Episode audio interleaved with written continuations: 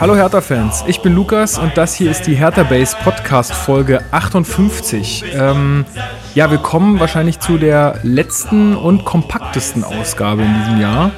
Ähm, ja, da muss ich Matze B. der uns ja letztens einen Kommentar auf iTunes hinterlassen hat, leider enttäuschen, dass die Folgen jetzt länger werden. Aber diese wird äh, wahrscheinlich relativ kurz. Wir werden mal gucken. Ähm, alle anderen von Hertha Base sind jetzt irgendwie gerade noch Weihnachtsgeschenke kaufen oder können aktuell nicht sprechen, weil sie äh, am Kiefer operiert wurden. Ähm, dann nochmal gute Besserung. Ähm, oder haben kein Internet oder anderweitige Verpflichtungen. Und deswegen habe ich mir besten Ersatz besorgt. Und zwar es ist kein Hertha-Fan, sondern ähm, sag ich mal, ein allgemeiner Fußballkenner und äh, das ist der gute Manu. Ich grüße dich. Ja, hi Lukas. Freut mich hier zu sein. Schön, schön, dass du es einrichten konntest und dass du jetzt hier äh, quasi übernimmst äh, für die anderen. Ähm, ja, sag doch mal, wie ist deine Fußball, also wie, was hast du mit Fußball zu tun oder bist du äh, Fan von irgendeinem Verein? Irgend, also an irgendeinem Verein muss doch dein Fanherz hängen, oder? Ach ja, das ist immer so eine schwierige Frage. Wird man noch immer, sag ich mal, krumm angeguckt, wenn man dann auf das Thema kommt, wenn ich dann auf das Thema komme. Also generell Fußball äh, gespielt. Also, sag ich mal, bis ich 18, 19 war, auch immer aktiv im Verein gespielt, aber halt hier Kreisliga, ne? Nix, Großes. Ähm, ja, seitdem ich, sag ich mal, 11, 12, 13 bin, auf jeden Fall auch immer aktiv verfolgt. Ähm, deswegen äh, fand ich das hier auch cool mit Hertha, weil Hertha war auch so ein Verein, den ich äh, früher also sehr gerne verfolgt habe. So, so die Marcelinho-Zeit ist auch gerade so da reingefallen. Stichwort ist früher. genau, also das war absolut mein Lieblingsspieler Marcelinho und sowieso Berlin, Hertha, so äh, Hauptstadt, das, äh, die sind ja auch gerade da so dann aufgekommen und äh, ja, mit Dieter Höhnes halt im, im Nacken so, äh, wollten sie sich auch irgendwie so ein bisschen aufschwingen, äh, ja, so Bayernjäger zu werden. Da war so eine, so eine Zeit, wo ich halt so in den Fußball so reingekommen bin, äh, mich auch wirklich dafür zu interessieren und immer zu gucken. Ja, und äh, jetzt so einen richtigen Verein, jetzt habe ich eigentlich nicht mehr. Ich gucke halt einfach sehr, sehr gerne Fußball, muss ich einfach mal sagen. Ähm, international, auch immer Champions League, Bundesliga, immer wenn es sich einrichten lässt. Und äh, ja, ich komme ja aus der Region Köln. Hört bin man. aber kein Köln-Fan. Ne? genau, hört man, ja, genau. Hatten wir ja schon genau. erörtert. Ähm, nee, aber das gibt's halt einfach. Ich glaube, Tobias Escher ist ja auch so ein Fall, ne? der absolute Fußballnerd, genau. aber er ist nicht so ein richtiger Fan von einem Club. Und irgendwie bin ich da auch so. Ich bin so, ich mag einfach, wenn, wenn Mannschaften irgendwie eine Vision haben, wenn die schön Fußball spielen, wenn die äh, was für den deutschen Fußball auch tun. Das heißt, äh, gute Jugendspieler rausbringen, ähm, ja, weiß nicht, man ist ja immer noch so ein bisschen auch dann Patriot und äh, deutsche Nationalmannschaft sowieso immer dabei, da bin ich dann richtig Fan auch. Und äh, ja, sowieso, wenn deutsche Mannschaften international spielen, ist mir dann auch egal. Selbst wenn es Bayern ist, dann, dann bin ich auch immer dafür. Ich weiß auch nicht. So, da ist, äh, Aber ist da, halt dann irgendwie so. Da gibt's ja, also da gibt's ja dann, ich glaube, was man da so ein bisschen verpasst am, am Fußball oder am Fan-Dasein ist so ein bisschen diese Leidenszeit, weil ich sag mal, wenn einen so die, also wenn einen aktuell der Fußball so interessiert, dann hat man aber ja trotzdem nicht, oder ich weiß nicht, wie es dir da geht, aber dann hat man ja nicht so eine, so eine Phasen, wo man dann vielleicht echt im Abstiegskampf keinen Punkt holt, so wie zum Beispiel der erste FC Köln aktuell. ähm, obwohl da bin ich auch ganz froh, dass ich kein Köln-Fan bin. Momentan. Ja, aber, aber hast du dann so Leidenszeiten auch? Äh, zum Beispiel jetzt, wo vielleicht ähm, die deutschen Mannschaften im internationalen Vergleich nicht so wahnsinnig gut wegkommen? Absolut, absolut. Ich habe dann irgendwie eher so globale Schmerzen wirklich. Also ich bin da wirklich, mich ärgert das dann richtig, wenn ich eigentlich äh, denke, unsere Liga, die ist ja eigentlich, hat sich gemacht in den Jahren, in den letzten und äh, ja, vor allem so der es ist ja, sag ich mal, ein sehr breites Mittelfeld, was da entstanden ist. Und das müsste ja eigentlich qualitativ sehr hochwertig sein, wie man sich dann international präsentiert. Und dann, wie gesagt, wenn ich dann die Ergebnisse sehe, auch ja leider härter, so dann, dann ist es einfach, äh, ja, das tut dann weh. Ne? Und wenn ich dann auch wieder sehe, dass dann äh, Bayern wirklich die einzige Mannschaft ist, die wirklich ehrenvoll, muss man ja leider sagen, dann die, die Fahne hochhält und auf die man dann immer wieder bauen kann äh, selbst in, in, Dortmund und Leipzig, wo ich auch deutlich mehr erwartet habe, äh, ja, sag ich mal, sich da rumgurken, dann, ja, das ist dann, das tut mir dann weh. Ne? Ja. Ich bin kein Fan, Fan von einem einzelnen Verein, aber so dann global gesehen, so die ganze Bundesliga, das, das tut mir dann weh, wenn die, sag ich mal, so versagt. Und äh, ja, ich möchte sie siegen sehen, sag ich okay. mal. Gut. Ähm, Dann wollen wir heute uns aber auf Hertha konzentrieren. Ähm, dafür bist du ja hier. Ich dachte mir halt einfach, dass es auch mal ganz spannend ist, vielleicht auch für andere Fans äh, mal zu hören, was denn eigentlich jetzt so jemand wie du, der einfach so ein bisschen globalen Blick drauf hat, der jetzt nicht nur wirklich so einen Verein verfolgt, sondern so ein bisschen auch einen, einen Rundumblick hat da und auch nicht so die Fanbrille aufhat, was der denn eigentlich so über die Spieler, über Hertha an sich denkt. Und genau, und dann wollten wir uns einfach äh, jetzt an den beiden Spielen, also zurückliegenden Spielen Hannover und Leipzig, äh, entlanghangeln und ähm, ja, wir gucken mal, was rauskommt. Ja. Genau. Ähm, also, wir fangen äh, ja meistens an mit der Aufstellung. Ähm, und zwar hatte die in Hannover, das ist ja chronologisch das äh, erste Spiel gewesen sozusagen.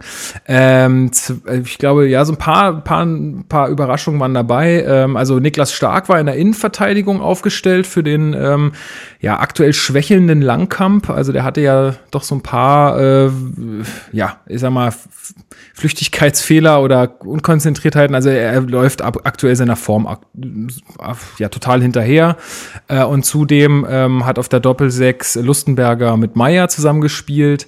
Ähm, das ja auch eher also normalerweise würde man ja dann irgendwie vielleicht äh, Shellbrett noch daneben vermuten, aber das hat Dada anscheinend auch verstanden, dass das irgendwie nicht so die beste Kombi ist und ähm, Lustenberger und Shellbrett dann doch irgendwie zu defensiv agieren. Ähm, somit da den jungen Meier aufgestellt. Äh, hast du den Meier so ein bisschen verfolgt? Was, äh, was hältst du von dem? Äh, oder kannst du was zu dem sagen? Oder ist der dir aufgefallen in der letzten Zeit?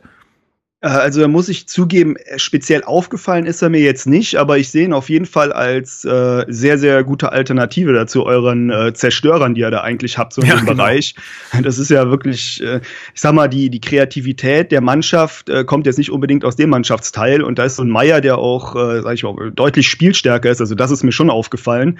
Ähm, ist auf jeden Fall ein guter Impuls, ist halt noch sehr jung, Ne, und ist, wie gesagt, nicht so hart im Zweikampf in der Defensive, ähm, wie man das dann gewohnt ist eigentlich von den Leuten, die da sonst spielen. Ähm, aber ist auf jeden Fall so ein Element, was äh, ja, was äh, ja. dann Hertha auch wieder ein bisschen unberechenbarer macht. Absolut und, belebend, der Typ, ja. ja. Finde ich natürlich auch, hatten wir ja hier im Podcast, das kannst du jetzt nicht wissen äh, unbedingt, aber das hatten wir ja auch schon äh, oft angesprochen, dass äh, uns Meier da richtig gut gefällt, obwohl er natürlich noch sehr jung ist. Ne? Also mit 18 ja. jetzt dann schon so regelmäßig Bundesliga zu spielen, es ist schon echt, äh, ist schon tough, glaube ich, aber ist ja super cool. Ähm, Genau. Der und, ist auch, auch aus ja. der eigenen Jugend hochgezogen. Ne? Richtig, genau. Richtig? Ja, ja, genau, ja. genau. Der ist, äh, Sowas zum Beispiel, das finde ich dann auch wieder gut. Ne? Also das äh, freut mich dann auch.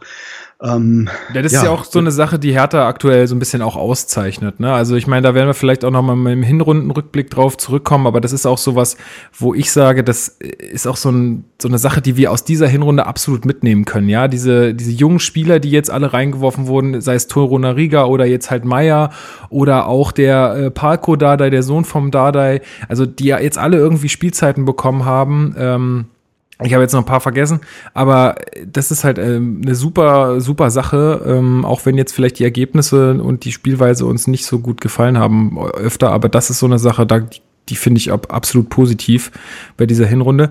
Äh, eine dritte Überraschung gab es noch, oder wenn man bei den anderen Sachen von Überraschung sprechen kann. Aber ähm, Kalu ist wieder mit in der Startelf gewesen und so wie ich das äh, vernommen habe, hat äh, Paul Dardai mit ihm ein klärendes Gespräch geführt. Ich weiß nicht, wie das ausgesehen hat. Äh, also das stelle ich mir wirklich sehr witzig vor, aber ähm, ja, es äh, scheint gewirkt zu haben. Er auf jeden Fall wieder in der Startelf und wie man jetzt schon vorwegnehmen kann, äh, auch so ein bisschen der Matchwinner äh, in diesem Spiel.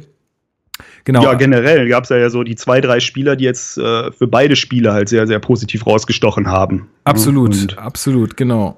Ähm, ja, in den, also in den Spielen zuvor war es ja immer so ein bisschen das Problem, dass wir recht gut angefangen haben, also gute 20 Minuten hatten und dann eigentlich nur noch Grütze gespielt haben, so. Und das war auch hier wieder echt gut, wo man gesagt hat, okay, das kennen wir jetzt schon, ja, ein guter Beginn, äh, schöne äh, Kombination zwischen Selke und Weiser zum Beispiel. Und ähm, das war auch das erste Spiel, wo der Lazaro ähm, wirklich mal aufgetrumpft hat, also mal wirklich gezeigt hat, warum Prez ihn verpflichtet hat. So, das, das war sonst immer so ein bisschen mau, was wir da gesehen haben.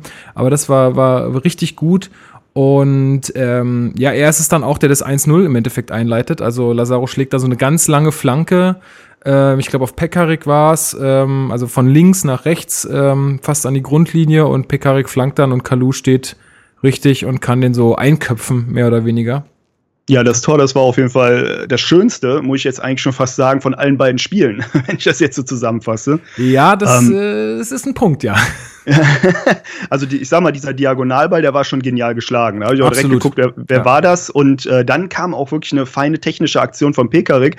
Hätte ich gar nicht gedacht, dass der das so, äh, ja, sag ich mal, so fein hinbekommt, eine Direktabnahme dann äh, so präzise in den Strafraum äh, reinzubringen dann noch. Also wirklich war ja genau auf Kalu und Genau, ja, du hast es, du hast es, stark. du hast es wahrscheinlich nicht live gesehen, äh, vermute ich, aber äh, bei mir war es so, dass, also das hatten die ja dann auch in der Zusammenfassung nochmal gesagt, dass ich erst nicht gejubelt habe, weil ich gedacht habe, das ist abseits. Das war irgendwie abseits, irgendwas war da jetzt abseits, weil auch Kalu irgendwie gar nicht gejubelt hat und äh, Ja, eigentlich äh, wird schon mal auf Verdacht immer gejubelt direkt, aber da war man sich so fast sicher, okay, da war sowieso irgendwas. Also ja. er muss ja wirklich zwei Meter im Abseits gestanden haben, aber war ja wirklich genau auf der Linie ja. und äh, ja, wie gesagt, also das war wunderschöner Fußball da in dem Moment dann. Ja. Absolut, ja.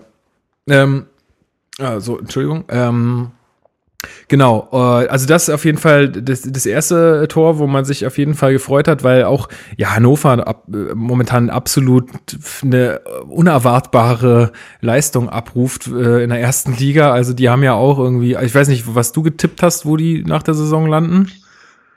Also bei Hannover, äh, genauso wie bei Stuttgart bei den Aufsteigern, da konnte ich mich ganz, ganz, ganz, ganz, ganz schwer nur festlegen, weil das, äh, aber ich hatte Hannover auf jeden Fall unter Stuttgart getippt. Und auf jeden Fall auch in, eher in den ja. Abstiegsbereich. So, ich so wie bin Augsburg mir da aber auch so noch nicht so sicher, ja, ich bin mir da aber auch noch nicht so sicher, ob es äh, so weitergeht. Also ich glaube eher, dass der Daumen nach unten geht in der Rückrunde. Ähm, glaube ich auch, glaube ich ja. auch. Ähm, obwohl ich glaube, dass die jetzt schon so viele Punkte und so auch so gefestigt sind, dass die werden vielleicht nicht die Punkte holen, die sie in der Hinrunde geholt haben. Das ist ja meistens so, weil man einfach nicht mehr so unterschätzt wird als, als Aufsteiger. Äh, als Aufsteiger.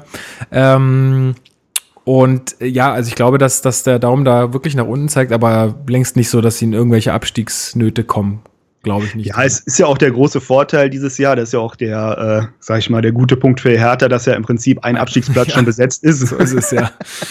Mit einem Verein direkt um die Ecke bei mir. Und äh, ja, ist ja im Prinzip dadurch, äh, dass Relegation gibt, eigentlich ja ein wirklich fester Abstiegsplatz jetzt nur noch zu vergeben. Und äh, ja, das wird auf jeden Fall spannend. Obwohl man ja jetzt sagen muss, ähm, ich möchte natürlich jetzt nicht vorweggreifen, aber jetzt nach Abschluss der Hinrunde ist das ja wirklich das absolute, ja, absolute Supermittelmaß, was Hertha dann momentan darstellt, auch wenn man sich mal so die, die Tabellenposition dann anguckt und die, äh, den Punkteabstand nach oben und nach unten. Das stimmt, also da, und äh, der Daumen geht ja auf jeden Fall sag ich mal, oder der Pfeil geht ja eher nach oben. Also genau. muss man ja mal gucken, nee, das ist, äh, wie es weitergeht. Sicherlich richtig. Da kommen wir später noch zu. Ähm, dann in der 18. Minute, 18. Minute fiel es 2 zu 0 und da ist es dann, wie du sagst, das ist äh, dann ein weniger schönes Tor gewesen.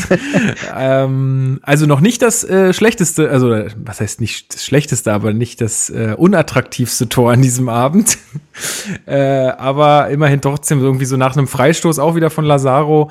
Ähm, ja, irgendwie reingekegelt von Kalu. Also, also ich, ich habe mir hier eine Notiz, eine Notiz gemacht, äh, Lazaro Freistoß, gestocher Kalu. Ja, genau. So, so, so, so ja. ungefähr habe ich es hier auch stehen. Ja, also irgendwie, ach nee, das kommt später, wo ich dann irgendwie reinge, reingekegelt habe ich unten äh, beim, 3, beim 3 zu 1 dann geschrieben.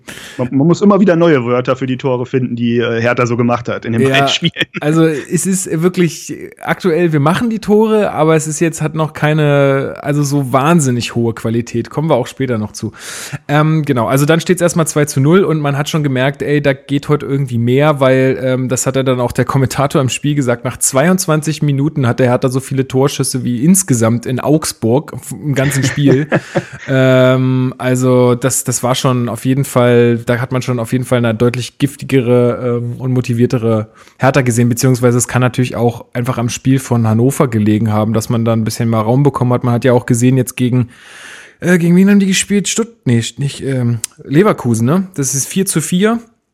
Da sind die ja mhm. auch äh, munter angerannt und haben sich um die Abwehr nicht so viele Gedanken gemacht. Ähm, ja, vielleicht ähm, kommt es da halt auch ein bisschen auf den Gegner an. Aber dann muss man auch wieder sagen, oder empfand ich zumindest so, ich weiß, dass es auch andere Leute ein bisschen anders gesehen haben, aber ähm, Hertha ab der 30. Minute überhaupt nicht mehr so giftig und man hat wieder Hannover besser ins Spiel kommen lassen und äh, die haben auch sehr viel getreten. Hatte, also ich weiß nicht, wie gesagt, du hast es wahrscheinlich nicht komplett gesehen, aber ähm, also ich habe es in der Zusammenfassung gesehen und äh, das ist ja immer die Sache bei so Zusammenschnitten. Ähm, was mir halt aufgefallen ist, dass Jahrstein halt einen unglaublichen hm. Tag gehabt hat. Der hat ja so viel Klar. rausgekratzt. Auf jeden Fall. Ähm, gut, dann jetzt bei dem Gegentor ähm, wurde es als Fehler bezeichnet. Finde ich jetzt auch nicht so unbedingt ein Fehler. Also aus so einer kurzen Distanz. Ja. Ähm, aber wie gesagt, was er vorher da rausge rausgeholt hat, das ist, also wie gesagt, er hätte es auch schon 2-2 äh, stehen können. Eben, also Oder da kann man, da kann man ihm, glaube ich, keinen Vorwurf machen, das stimmt. Ja. Also da, da äh, will ich auch nicht, also natürlich, ich meine, wenn er den dann so annehmen will oder so, so nehmen will, dann sollte er ihn schon festhalten, ne? Das war natürlich einfach dumm. Also es sah dumm aus irgendwie, aber wie gesagt, nachdem er da die ganzen Paraden gemacht hat, glaube ich, äh, ist das nichts, was man ihm jetzt irgendwie vorwerfen kann. Das war ja dann schon in der 65. Minute und aber zuvor, was ich noch sagen wollte, ähm, Hannover hat ganz schön getreten in dem Spiel. Also mhm. die haben ordentlich zugelangt und das hat man daran gesehen, dass Weiser zur Halbzeit raus musste, der dann ja auch gegen Leipzig ausgefallen ist, ähm, weil er irgendwie, ich weiß gar nicht, was er genau hat. Auf jeden Fall war es die Folge eines Fouls und da für ihn kam dann Lecky in die Mannschaft und ähm, Rekik musste dann in der 55. Minute runter, weil äh, der hat auch irgendwie was auf den Fuß bekommen, also irgendwie eine ganz heftige Prellung oder ich weiß nicht mehr genau. Dafür kam dann Jordan Torunariga, der da dann auch, also wirklich das Kacktor des Abends geschossen hat. ja, es war wirklich haarscharf, ne? aber es war dann doch ein Tor, ja. Ja, und danke Torlinientechnik, weil ich bin mir ziemlich sicher, dass das Ding am Ende nicht durchgegangen wäre. Also, weil das war ja wirklich so unfassbar knapp, ich da, da passte ja, ja nicht mal mehr eine Zeitung dazwischen. Ja, dadurch, dass es dann auch so oben, weit oben war im Torraum.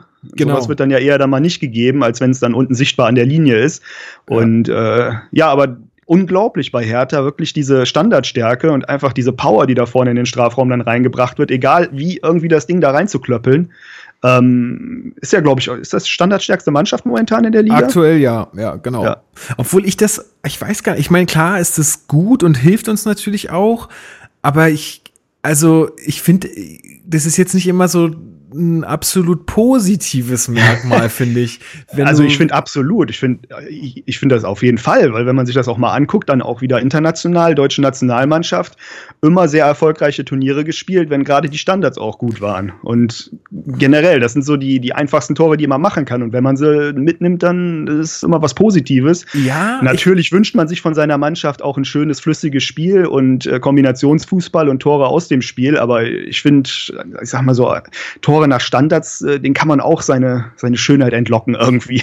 Ja, also. mit Sicherheit. Ich, wie gesagt, ich, ich finde es halt nicht äh, uneingeschränkt positiv, weil, weil es halt auch immer irgendwie das Verhältnis muss natürlich passen. Ne? Also äh, du musst natürlich auch immer irgendwie, also ich glaube, wir haben jetzt 26 Tore geschossen, jetzt nach Leipzig.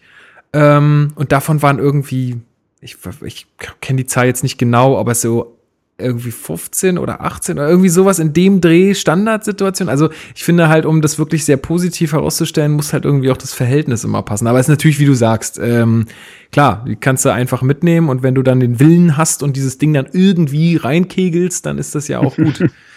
ähm, ja, und wie gesagt, es ist dann irgendwann auch eine Qualität. Da kann man dann nicht mehr von, äh, von Glück reden oder von, äh, also von irgendwelchen anderen Faktoren, sondern dann ist es ja auch wirklich bewusst Ne, dass dann irgendwie, das wohl auch viel trainiert wird, ne, dann wirklich ein Schwerpunkt drauf gelegt wird. Sicher, ne, wir haben jetzt, äh, wir haben jetzt halt mit, mit Weiser, mit Lazaro, mit Plattenhardt ja natürlich auch Leute, die können also auch gute Standards schlagen, ne? Ähm, ja. Obwohl ich mir bei manchen Ecken immer noch denke, aber das ist hier auch so ein Running Gag bei mir, das erwähne ich auch öfter mal, dass ich mir denke, dass, also das ist wie ein Freiwurf beim Basketball. Das muss doch irgendwie klappen, dass die da den, das Ding irgendwie ordentlich und scharf in, in den Strafraum schlagen. Also manchmal kann ich mir das nicht so erklären. Ja, das äh, sorgt bei mir auch immer hier für Kopfschütteln, wenn er das nicht über den ersten Kopf rüberkommt, das Ding. Auch bei, sag ich mal, bei Freistößen so aus dem Halbraum. Das, das ist, äh, ja, aber wie gesagt, Hertha macht's gut. Eigentlich. Ja, ja also die Zahlen geben ihm zumindest jetzt äh, recht in letzter Zeit. Ja. Ähm, ja, genau, das war's dann ja auch schon mit dem Spiel. Also Hertha gewinnt das 3 zu 1. Das war auch brutal wichtig einfach, ja. Also wir haben uns dann in unserer WhatsApp-Gruppe hier von, von Hertha Base noch so ein bisschen ähm, auch so ein bisschen diskutiert, dass man halt auch wieder in der zweiten Halbzeit so passiv war und dass es halt so wieder dieses, ja, was man halt in den Spielen zuvor schon gesehen hat, ähm, einfach, ähm, ja, da war, gut, jetzt muss man sagen, gut, klar, englische Woche, ne? Also ist natürlich jetzt auch so, dass, äh, dass da die Kräfte auch irgendwie schwinden. Außerdem war der Platz ziemlich tief, dann hast du halt die Hannoveraner, die ordentlich getreten haben. Ähm, das raubt natürlich alles Kraft und ähm, ist natürlich auch alles nicht so einfach. Ähm, ja, dennoch kann man sagen, dass wir da auch, ähm, also auch durch dieses, ja, gekegelte Tor jetzt dann ähm, das 3-1 ähm, festgehalten, also oder den Sieg festgemacht haben. War, glaube ich, sehr, sehr, sehr wichtig, äh, gerade auch, weil es ein Heimspiel ist. Ja. Die, äh, ja, die bekannte Heimstärke. Dann auch noch gegen, sage ich mal, einen ähm, direkten Gegner so, in, der sich so in denselben Regionen tümmelt in der Tabelle. Und ich glaube, das hätte dann schon ungemütlich werden können dann äh, für, für Dardai, sage ich mal in Anführungszeichen. Ähm, ich habe es jetzt selber zwar auch noch nicht so großartig gelesen und mitbekommen, aber äh, sowas passiert dann ja immer schnell, so eine Spirale, dass dann auf einmal Unruhe in eine Mannschaft kommt, weil dann von außen irgendwelche äh, Sachen reingetragen werden und auf einmal gezweifelt wird. Klar, wurde ja auch schon vorher, ne? Also das hatte ja Dardai dann auch jetzt, glaube ich, nach Leipzig gesagt, dass ähm, er dieses diese von, von außen reingebrachte Krise halt, äh, dass er das gut findet, dass das jetzt so, also dass die Mannschaft da so auch in Leipzig aufgetreten ist, wozu wir gleich noch kommen, äh, weil also er hat das auch so eher empfunden, dass es halt von außen kommt. Ich meine, natürlich muss er das sagen, aber es war schon auch nicht schön teilweise, was man da so gesehen hat. Also das muss man, es hat natürlich viele Gründe und die sind auch alle nachvollziehbar, aber dennoch ähm, ja, muss man sich dann halt auch mal Kritik gefallen lassen. Und das heißt ja dann nicht unbedingt immer gleich, dass es eine irgendwie absolute Krise ist oder so. Aber man muss einfach sagen, Hertha hat einfach teilweise gar keinen guten Fußball gespielt. Also ich glaube, die, die Spitze war wirklich äh, Augsburg dann. Das war wirklich grauenhaft. Dass man da den Punkt geholt hat, das war auch absolut glücklich letztendlich. Ähm, ähm, kann man da vielleicht auch dann nochmal auf die äh, Taktik zu sprechen kommen. Ne? Also ich war es äh, im, im Vor, Vor äh, Spiel davor ein 4-4-2 noch? Richtig, genau, sicher, genau, da hat er, genau, dann hat er nämlich umgestellt wieder. Also jetzt im Hannover-Spiel hat er wieder, äh, ist er wieder vom 4-4-2 weggerückt, ähm, nur noch mit einer Spitze gespielt ähm, und hat anscheinend gemerkt, dass das besser funktioniert. Ja, das war ja so ein, so ein Modell, äh, ziemlich oldschool wieder mit zwei Stürmern zu spielen, äh, mit äh, Ibisevic ja, dem, dem alten Sturmtank ähm, hatte mich dann ein bisschen geärgert, dass der nicht mehr gespielt hat. Ich hatte es schon mal erwähnt, ich habe ihn bei Comunio. Und, und der hat ja eigentlich ganz gut performt, aber dann die letzten Spiele war er dann auch wirklich einfach wieder schlecht und hat einfach ja, hat irgendwie seine Qualität nicht so einbringen können, aber äh, ja, so generell ist, glaube ich, auch das äh, 4-2-3-1 ist so ein besseres System einfach für Härter, so vom, ja. vom, vom, Feeling her. Absolut. Steht, stehen kompakter, äh, können besser ihre Stärken ausspielen, ähm, mit den starken Außenverteidigern auch. Ähm, genau. ähm, die halt einfach viele Bälle rein, reinknallen in den ja. Strafraum. Und äh, ja, und dann war es aber für mich doch äh, verwunderlich, dass dann Selke gespielt hat, anstatt äh, Ibisevic halt. Ähm, weil Ibisevic ja doch, glaube ich, noch der Stürmer ist, der die, die, die Bälle dann auch vorne festmachen kann und der da kampfstärker ist. Und Selke ist ja eher so der, der Sprinter, den man dann schickt. Und äh, ich habe es jetzt so in dem der Zusammenfassung nicht so richtig rausbekommen, ähm, wieder, ob das da gut funktioniert hat mit Silke. Im zweiten Spiel äh, dann schon eher, aber jetzt im ersten ähm, hat das, hat das wirklich funktioniert? Hast du das so? Uh, ich weiß gar also ich hatte jetzt nicht, äh, nicht im Kopf, dass das irgendwie total furchtbar war. Ich glaube halt, Selke ist trotzdem jemand, auch wenn er jetzt nicht die Bälle unbedingt vorne festmacht, so wie, wie Ibišević, aber er ist halt auf jeden Fall jemand, der sich halt absolut brutal reinknallt äh, in, in solche, also in die Spiele. Dazu, gut, bei Leipzig ist nochmal ein anderes Thema. Ähm, ja. Vielleicht ist es da eine doppelte Motivation. Aber ähm, also ich, ja, ich meine, ich kenne natürlich auch die Trainingsleistungen nicht so wirklich und ähm, ist natürlich auch eine Kacksituation jetzt gerade für Dada, der sich ja natürlich zwischen zwei Top-Stürmern da irgendwie entscheiden muss, ne? Und deswegen hat er wahrscheinlich auch eine Zeit lang irgendwie versucht, mal mit diesem 4-2 ähm, das äh, irgendwie zu hinzukriegen. Ähm, und es hat ja auch in einigen Spielen ganz gut funktioniert, dass die beiden sich ganz gut ergänzt haben. Aber letztendlich ähm, dahinter, was alles dahinter stattfindet, ähm, ja, wird dadurch halt so ein bisschen gehemmt und ähm, ich denke, das, da hat er einfach dann auf seine alten ähm, Stärken oder wo er wusste, okay, das, das können wir, das, das können wir spielen, das funktioniert gut. Ähm, da ist er dann einfach wieder zurückgekommen und gibt, also der Sieg gibt ihm ja auch irgendwie recht oder die Leistung dann letztendlich.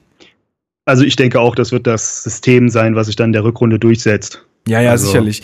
Ähm, ja. Ich meine, natürlich ist es nicht verkehrt, wenn man, wenn man als ähm, deutsche Profimannschaft in der ersten Bundesliga irgendwie mal auch ein bisschen variabel spielen kann. Ne? Also es ist natürlich immer recht äh, ausrechenbar letztendlich dann, was, was wir spielen und wie wir es spielen und wie wir es angehen. Ähm, und das hat uns ja auch in der letzten Rückrunde so ein bisschen das Genick gebrochen. Also da war dann ja auch äh, oft, äh, da wussten die Gegner einfach genau, was sie zu tun haben ähm, wenn du da nicht einfach so ein bisschen mhm. variabel bist, ja. Äh, da bin ich mal gespannt, wie es in der Rückrunde äh, läuft, aber ich glaube oder ich bin ja der festen Überzeugung, dass dass da einfach auch durch diese anderen Qualitäten, die wir jetzt mit Lazaro bekommen haben, mit Selke bekommen haben, dass wir da einfach auch ein bisschen, ja, anders agieren können, dass da mal auch jemand zweites sich in Sturm stellen kann, vorübergehend, ähm, und dass man einfach so ein bisschen, ja, variabler ist in dem, in dem Sinne ist bestimmt dann auch nochmal eine gute Waffe, um ein Spiel zu drehen. Dann oh, einfach mal. Genau. genau. Genau. Man hat ja auch variable Stürmer. Kalu kann ja auch in die Spitze reinrücken. Und S-Wein kann das ja eigentlich auch, der ja auch, äh, ja, der ja auch noch da ist. Ja, ist richtig. Äh, AE7, wir nennen ihn auch Fußballgott. Ähm, Genau, also da, vielleicht ist es eine ganz gute Überleitung zum Spiel gegen Leipzig, weil da war sich der Kicker, äh, den ich hier nebenbei offen habe und immer auf die Aufstellung gucke, äh, da war er sich nämlich auch nicht ganz sicher, wo soll er denn die Leute jetzt äh, hinstellen von uns. Also da steht zum Beispiel jetzt äh, Selke ganz vorne im Sturm, dann Kalu so leicht nach hinten versetzt, obwohl ich glaube, dass der eher auf links gespielt hat und Lazaro in der Mitte. Ähm, mhm. Also da, wie gesagt, da, da sind sich dann auch die, äh, ja, äh, die Fußballportale nicht so ganz einig, wo sie wen hinstellen. Äh, es gab noch ein paar mehr Änderungen äh, zum Spiel gegen Hannover. Und zwar Esswein ist auf äh, rechts gerückt, weil Weiser, wie gesagt, ausgefallen ist durch seine Verletzung. Ähm, die Doppelsechs blieb gleich mit Lustenberger und Meier, weil die es ja ganz gut gemacht haben, auch im Spiel davor. Äh, und für den verletzten Rekik, der ja in, in Hannover, äh, gegen Hannover ausgewechselt werden musste, ist dann äh, Jordan Torunariga in die Mannschaft gekommen, der daneben stark die Innenverteidigung gebildet hat und links wieder Plattenhardt, rechts wieder Pekarik. Ähm, ja, also ich weiß nicht, was so deine Gedanken waren, als du, also die Ansetzung, da ist man auch doch eigentlich relativ, ist doch eigentlich relativ eindeutig, wie die wie die, wie die Vorteile da verteilt sind, oder?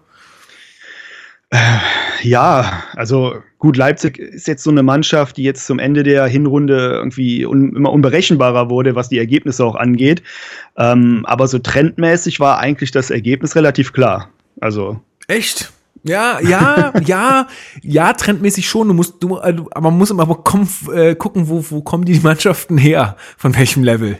Ja, also wenn, wenn Hertha da ganz unten ist und sie so ein bisschen aufsteigen und Leipzig da ganz oben. Also ich meinte runter. trendmäßig damit, dass, dass, dass Leipzig gewinnen wird.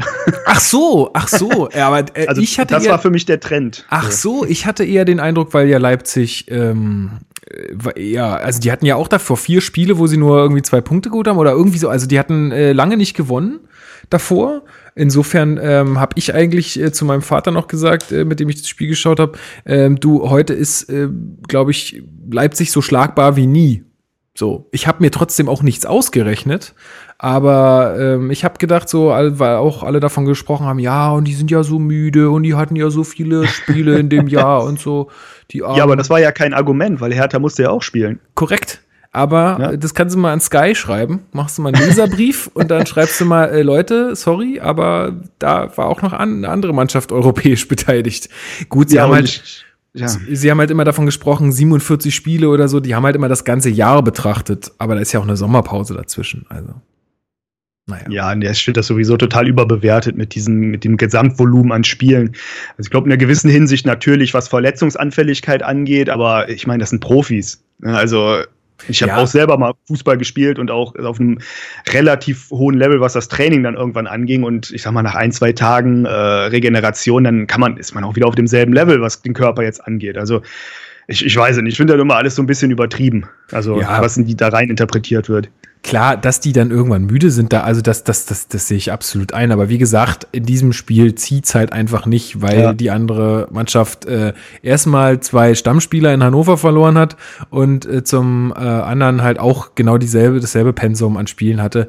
Insofern, gut, wir hatten natürlich jetzt äh, den Vorteil, dass wir zum Beispiel gegen Östersund, ähm, dem letzten äh, Gruppenspiel, äh, in der Europa League dann irgendwie auch so eine, so eine, so eine jungsche Truppe da auf den Platz stellen konnten und ein bisschen experimentieren konnten, weil, weil es eh um nichts mehr ging. Ähm, das war vielleicht echt noch so ein bisschen ein Vorteil, aber dennoch, äh, wie gesagt, ist es trotzdem ja immer mit dem ganzen Hin- und Herfliegen und Pipapo, also da, ja, wie gesagt, das Argument zieht nicht. Ja, so. und es war halt auch ein Auswärtsspiel, deswegen hätte ich jetzt auch eher auf Leipzig gewählt. Äh, ich, ich, ja auch. Also ich hätte ja, ja ich, ich glaube, da war sich jeder einig, dass, äh, dass wir da irgendwie jetzt äh, glücklich sein können, wenn wir, wenn wir, mit einem Punkt da rausgehen aus dem Spiel. Also so war auf jeden Fall auch meine, meine Einstellung äh, vor dem Spiel dazu. Und dann ging es ja recht zackig los. Also ähm, erst gab es äh, noch eine große Chance für, für RB Leipzig, äh, die auch wieder Jahrstein gut rauskratzt aber dann mhm. äh, fiel ja schon das erste Tor. Er ist der Torschuss im Endeffekt und äh, der Ball war drin. Also äh, ich habe äh, das noch so in Erinnerung, dass ähm, AE7 auf der rechten Seite sich durchtankt, dann eine gefährliche Flanke von rechts in den Strafraum schlägt und Selke dann verwandelt. Ich weiß nicht, wie du es gesehen hast, aber ich hatte den Eindruck, dass, dass so eine Flanke bei allen anderen Mannschaften äh, in der Bundesliga eigentlich äh, rausgekloppt worden wären. Ja, also ich war eigentlich entsetzt, als ich das gesehen habe, weil das war ja wirklich Chaos auf der rechten Seite. Äh, es war ein Kopf runter, den Ball irgendwie flach in den Rückraum vom Strafraum reingeschoben. Ja, also es war ja zweimal noch, noch, zweimal noch aufgetippt oder so. Also ja, also war auch nicht stramm irgendwie. Also der war wirklich lang unterwegs und die, die Verteidigung äh, von Leipzig war wirklich einfach ein Hühnerhaufen. Und äh, dann aber eiskalt von Selke, ne? Also, oder Selke oder wie man jetzt auch immer ausspricht. Selke, ja. Auf jeden Fall äh, super Vollspann. Äh, glaube, rechts oben reingeknallt dann. Ja, auch technisch, glaube ich, noch ganz gut gemacht, ne? Also nicht einfach nur kopflos drauf gehämmert, sondern schon noch ein bisschen versucht, da auch den, den, den Torwart es auch möglichst schwer zu machen. Ja, aber wie gesagt, ich kann es leider nicht als wirklich sehr schönes Tor werten, weil es äh, wirklich bei jeder anderen Verteidigung wäre es, glaube ich, gar nicht zu dieser Chance gekommen, weil das war wirklich einfach irgendwie reingeschoben in den Strafraum und dann mal gucken, was passiert. Und ja, einfach Glück gehabt, dass die Verteidigung da äh, nicht eine wirkliche Zuordnung finden konnte. Ja, da, also, ja, habe ich dann, habe ich nach dem Spiel auch oder die ganze Zeit dann gesagt, also bei keiner anderen Mannschaft wäre das, äh, wäre das Tor gefallen. Insofern, das ist ein kleiner Wermutstropfen, aber scheißegal, ja, du schießt halt auswärts da das 1-0 äh, gleich am Anfang und dann habe ich gedacht, boah, fuck, das ganze Spiel ist noch so lang. Das ist immer und, das Problem bei den frühen Toren. Ja, das war wirklich richtig bitter und dann ging es ja auch gleich, ähm, gleich äh, krass weiter irgendwie. Dann kam ja diese rote Karte für Torunariga und da würde mich mal interessieren, wie du die gesehen hast ja, ich, ich, ist schwierig. Also erstmal natürlich ein Auf und Ab hier für den jungen Kerl. Ne? Erstmal schön, ja, wunderschönes stimmt. Traumtor gemacht im letzten Spiel und dann, und dann sage ich mal ein Foul, was man jetzt nicht unbedingt mit Rot bestrafen muss. Also weiß ich nicht. Das war halt so eine unglückliche Situation. Irgendwie so, ähm, er will zum Ball, stellt den, das, das Bein so voran und äh, dann tritt Werner, glaube ich, einfach gegen das Bein so in der Art im Lauf. So und das ist, ja, weiß ich nicht. Also ja. Weil, also ich, ich, also als ich das gesehen habe, im ersten Moment dachte ich, ja, dumm gelaufen, war rot irgendwie. Also war jetzt keine Absicht und nicht, nicht, nicht irgendwie böse gemeint oder so. Aber ist im Endeffekt rot, weil wenn es ein Foul ist, dann ist es eine Notbremse, weil, also kann man alles so interpretieren, ne? Ist total schwammig alles, weil du weißt ja auch nicht, wie Werner den Ball dann verarbeitet hätte und hätte er dann das Tor gemacht und also, also ganz kurz, wenn, wenn das eine Notbremse ist, was war dann das äh, von Barcock bei Bayern? Ja, das habe ich das jetzt, dann kein habe ja. ich jetzt nicht gesehen, aber. Also, ich finde ja also nur. Das ist da wieder das Problem einfach, dass es total äh, subjektiv jedes Mal wieder entschieden wird, dass das uneinheitlich ist und dass da wirklich, äh, so sag ich mal, so spielentscheidende Sachen, dass man da wirklich mal äh, ja, sich das überlegen muss, ob man dann direkt in so einer frühen Phase des Spiels dann auch die rote Karte zieht. Ich weiß nicht, weil es war für mich jetzt kein hartes Foul und äh, der, nee, der Laufweg, ja der war ja auch nicht direkt in den Strafraum rein, der war ja auch eher so ein bisschen diagonal in den Strafraum. Stimmt. Also weiß nicht, ja. ob das eine hundertprozentige Chance ist, die dann daraus entsteht, weil wie gesagt, dann kann man äh, Barcock gegen Bayern äh, genauso gut dann eine Notbremse draus machen, wurde auch nicht gemacht, weil der war auf jeden Fall dann im Strafraum drin, der, der Kerl. Ich glaube auch, äh, ich glaube auch, dass, ähm, dass der Schiedsrichter ja erst irgendwie gesagt hat, kein ein Foul und dann das Zeichen von außen bekommen hat und dann gepfiffen hat und dann hat er entschieden, okay, wenn das hier ein Foul ist, dann ist es rot. Und Notbremse ist ja jetzt auch nicht definiert als ähm, besonders rüdes Foul, sondern einfach, naja, du nimmst halt dem Gegner eine klare Torchance. Und ganz ehrlich, jetzt nach mehrmaligem Ansehen der Szene, also ich habe mich damit wirklich noch ein bisschen beschäftigt dann, weil ähm, also mein Vater neben mir ist der, der ist komplett ausgerastet. Ich habe ich hab den gar nicht mehr wiedererkannt. Der hat sich so aufgeregt und ich habe dann ich habe dann immer versucht ihn irgendwie zu beschwichtigen, weil ich erst auch dachte, ja okay, ist halt doof gelaufen jetzt. Aber wenn ich jetzt ähm, also die Bilder noch ein paar Mal gesehen habe, dann kann ich seine Aufregung auch irgendwie verstehen, weil wenn man wie gesagt, alles Interpretationssache.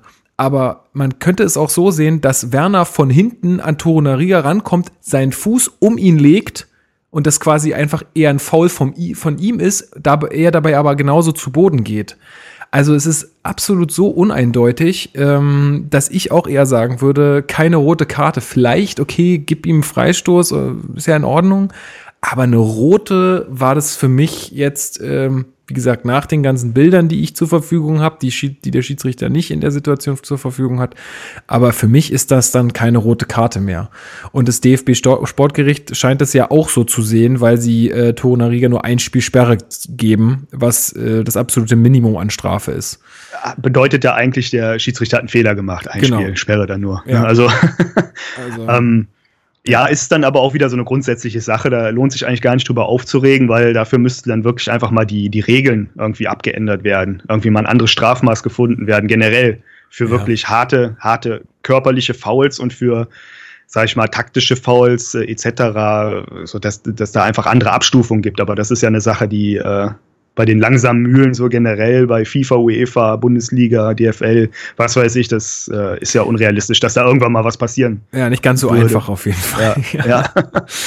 ähm, genau. Und äh, natürlich, ich meine, klar, also zum, zum einen ist es natürlich auch so, ähm, dass äh, Werner da zu Fall kommt. Jetzt nehmen wir mal an, er hätte da das 1-1 geschossen, dann geht das Spiel ganz anders aus oder verläuft vielleicht ganz anders. Und äh, zum, zum, also als nächstes kann man natürlich auch immer sagen, und das habe ich dann auch versucht, meinem Vater sozusagen, pass mal auf, die spielen jetzt hier zu 10 zehnt und kloppen sich in jeden Zweikampf äh, und in jeden Sprint noch einen Tick mehr rein. Das kennt man ja so, dieses, äh, dass, dass, dass trotzdem Mannschaften zu zehnt trotzdem noch eine richtig gute Leistung abrufen können, weil sie einfach wissen, okay, wir sind hier nur noch zu zehnt, wir müssen jetzt für den einen immer mitlaufen und auch der Gegner natürlich, also Leipzig ist ja auch, also liegt zu Hause früh hinten, kriegt dann, ähm, also dann kriegt der Gegner eine rote Karte. Das heißt, du bist in Überzahl, du bist absolut in der Bringschuld in dem Moment. Und es kann natürlich auch, vielleicht in so einer Phase, in der sich Leipzig äh, befunden hat, äh, natürlich auch so ein bisschen äh, zu einer Drucksituation werden, die dir vielleicht dann auch nicht ganz so gut tut. Ja, und das hätte ich halt nicht gedacht, dass es dann wirklich so einen Verlauf nimmt, das Spiel. Und äh, Leipzig, die eigentlich extrem spielstark sind, kombinationsstark sind, dass sie dann Hertha nicht auseinandergespielt bekommen und dann wirklich die, die klaren Torchancen äh, sich irgendwie erspielen können.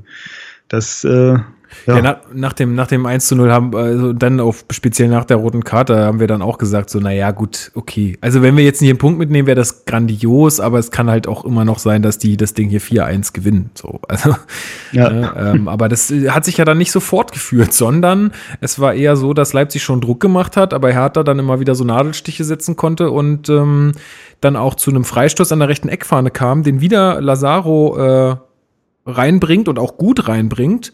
Und dann wieder so, also Kalu kann da seelenruhig in die Luft steigen und das Ding so hart einnicken.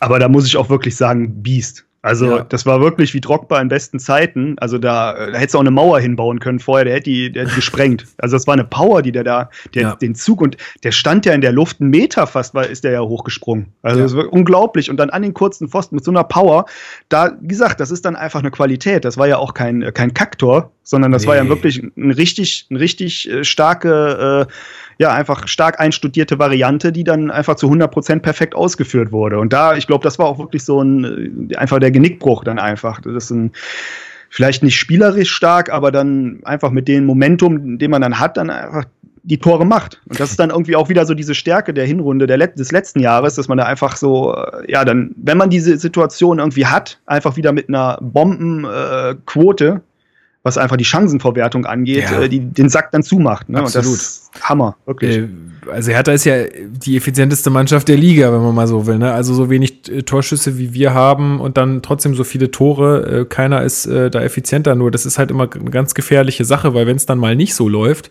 oder wenn die Leute dann nicht treffen, zum Beispiel wie am Anfang Kalu oder Ibišević, dann hast du halt echt ein Problem. Ne? Ja, dann wird vor allem auch direkt rumgemault, weil der Spielstil ja dementsprechend dann meistens auch nicht gerade attraktiv ist. Ja.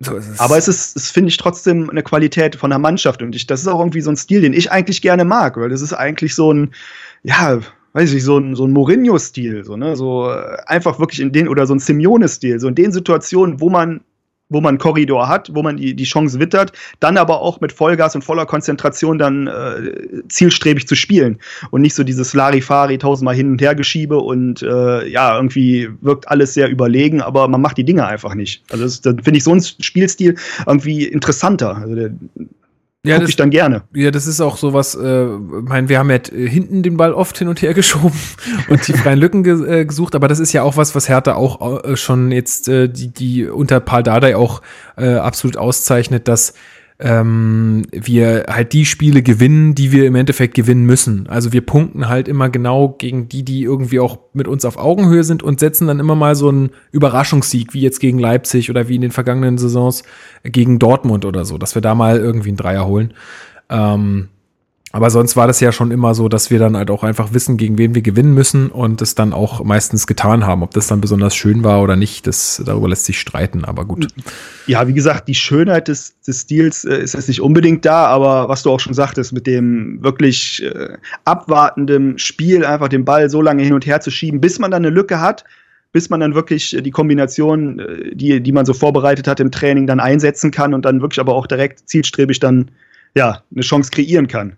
Und nicht, äh, wie gesagt, in die gefährlichen Räume reingehen, aber nicht wirklich dann äh, eine, eine Lösung direkt parat haben, sondern ja, ich weiß nicht, das ist wenn es funktioniert so, wenn, wenn der Stil dann auch hundertprozentig durchgezogen wird, gucke ich sowas sehr gerne. Also, Ja, ich es- sagen. Ich denke, es ist halt, äh, das ist halt auch so eine Sicherheitsvariante, weil natürlich auch die Liga jetzt auch sehr viel auf Umschaltspiel ausgelegt ist. Und Genau, wenn du halt ja. dann mal den Ball verlierst, äh, dann wird's halt immer wieder gefährlich, ne? Also wenn du dann nicht genug Leute dann hinterm Ball hast.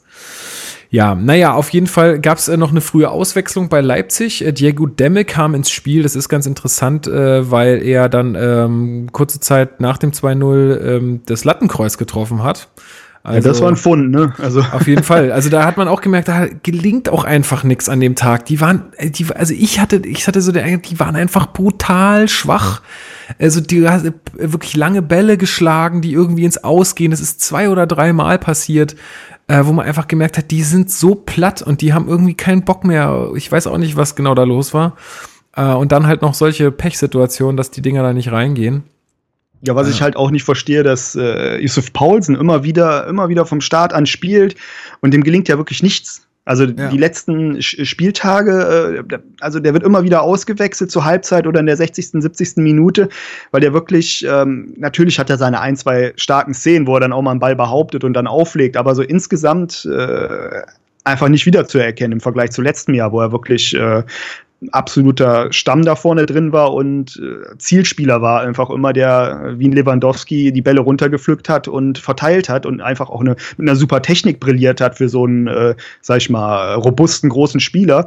Davon ist irgendwie nichts mehr wiederzuerkennen. Ja. Und äh, Der ist ja dann auch ausgewechselt worden, glaube ich, gegen Zur Augustin. Halbzeit. Genau, Ja. gegen Augustin ist er ausgewechselt worden. Ähm, genau, dann äh, gab es noch eine Situation und zwar Cater hat äh, relativ rüde Pekarik gefault, der dann auch zur Halbzeit raus musste. Also der hatte irgendwie einen fetten Pferdekurs, wahrscheinlich mit so ein paar Pünktchen von den Stollen, ähm, wo ich auch sagen muss, ey, das muss auch, also solch, gerade solche Fouls müssen auch einfach härter bestraft werden. Ähm, weil, also dann ist das halt schon mehr rot als alles andere in diesem Ja. Spiel gewesen. ähm, ja, dann äh, ganz interessant war dann, dass ähm, Schelle für Pekare kam und äh, Lustenberger ja auf die Innenverteidigerposition rücken musste zuvor, weil ähm, Torunariga ja äh, bedroht runter musste und dann ist Lazaro auf hinten rechts gewechselt. Also hint, äh, rechte Verteidigerposition, wo man dann auch sagen muss, das hat er gut gemacht für seine Verhältnisse. Er spielt ja sonst nie da und das hat, also nach dem Hannover-Spiel hat mir das Spiel auch wieder gezeigt, das sind genau die Sachen, wofür wir ihn geholt haben. Er ist absolut variabel. Das war auch sowas, was Preetz, ähm, also wie er ihn ja auch angepriesen hat, so ja, der Mann ist irgendwie total variabel, der kann eigentlich überall spielen. Und genau in solchen Spielen hilft dir das halt brutal weiter. Das ähm, fand ich auf jeden Fall ganz gut, auch wie er es gemacht hat. Fand ich ganz gut. Aber du weißt ja, woher, äh, woher ihr den geholt habt, oder? Ja, sicher. Und deswegen hat er auch so gut gespielt. Das ist doch Hammer, gar, ne? gar keine Frage. Ne? Eigentlich ähm. zweite Mannschaft Leipzig. Äh. ja, stimmt schon. Nee, aber ich, ich mag den total. Also der ist super, also so kommt er super sympathisch rüber. Also der ist, der scheint irgendwie kein Knallkopf zu sein, so, sondern der ja, irgendwie sympathischer Typ und wenn er wirklich das jetzt so weiterführt wie in den beiden Spielen, dann haben wir noch richtig viel Freude an dem, glaube ich. Ja, warum hat er denn überhaupt so lange jetzt gebraucht? So lange Anlaufphase. Boah. Weil das war ja jetzt wirklich die beiden Spiele, wo ich mich jetzt mal ein bisschen mit befasst habe, ja. äh, war ja wirklich äh, der Spieler. Ne? Also mit ja. Gute Frage. Also wenn Marc jetzt hier wäre, der könnte dir natürlich sofort hier die, äh, die zehn Minuten Monolog, warum das so ist. Ähm, letztendlich kann ich es dir gerade spontan nicht beantworten. Nein, ja, vielleicht ist auch der Dada war jetzt einfach, der dann sagt, äh, okay, jetzt äh, so lange Durststrecke, jetzt äh, packe ich den Jungen da mal so auf die Rolle, wo er dann so äh, ja Verantwortung übernehmen muss und es funktioniert irgendwie auf war, einmal dann so. Er war ja auch am Anfang verletzt, das muss man halt ja. bedenken. Ne? Er kam ja quasi verletzt in die Mannschaft ähm, oder hatte sich dann irgendwie verletzt, hat er am Anfang der Saison nicht richtig mittrainieren können. Ähm, also ich glaube, das hat jetzt da der auch über Selke gesagt, glaube ich, Selke war es. Ähm, wenn die erstmal eine komplette Vorbereitung mit Hertha mitgemacht haben, dann sind die auch fit und dann sind die auch integriert. Ich glaube, dass das einfach ein bisschen Anlaufzeit äh, gebraucht hat, ähm, dass er da in sein Spiel findet und ähm, vielleicht auch nach so einer Verletzung. Manchmal sind es ja wirklich einfach so, ja, Momente, wo sowas dann einfach zündet und dann geht's los. Und wenn das jetzt die Momente waren, dann umso besser. Ja, ich glaube, Hertha ist aber sowieso so ein Automatismenmannschaft, ne? Ja, Kann genau. Sein? Die so genau. extrem über diese ja, wie gesagt, über dieses Sicherheitsspiel kommt, wo jeder genau weiß, wie er wen abdecken muss und absichern muss, wenn einer nach vorne geht. Und äh, da musst du wahrscheinlich dann auch die harte Schule erstmal durchlaufen von da, da bis du dann wirklich äh, verantwortungsvoll auf dem Platz freigelassen wirst. Und äh, wenn du dann ein, zwei Mal deine Pflichten nicht übernimmst, dann bist du auch schon wieder weg.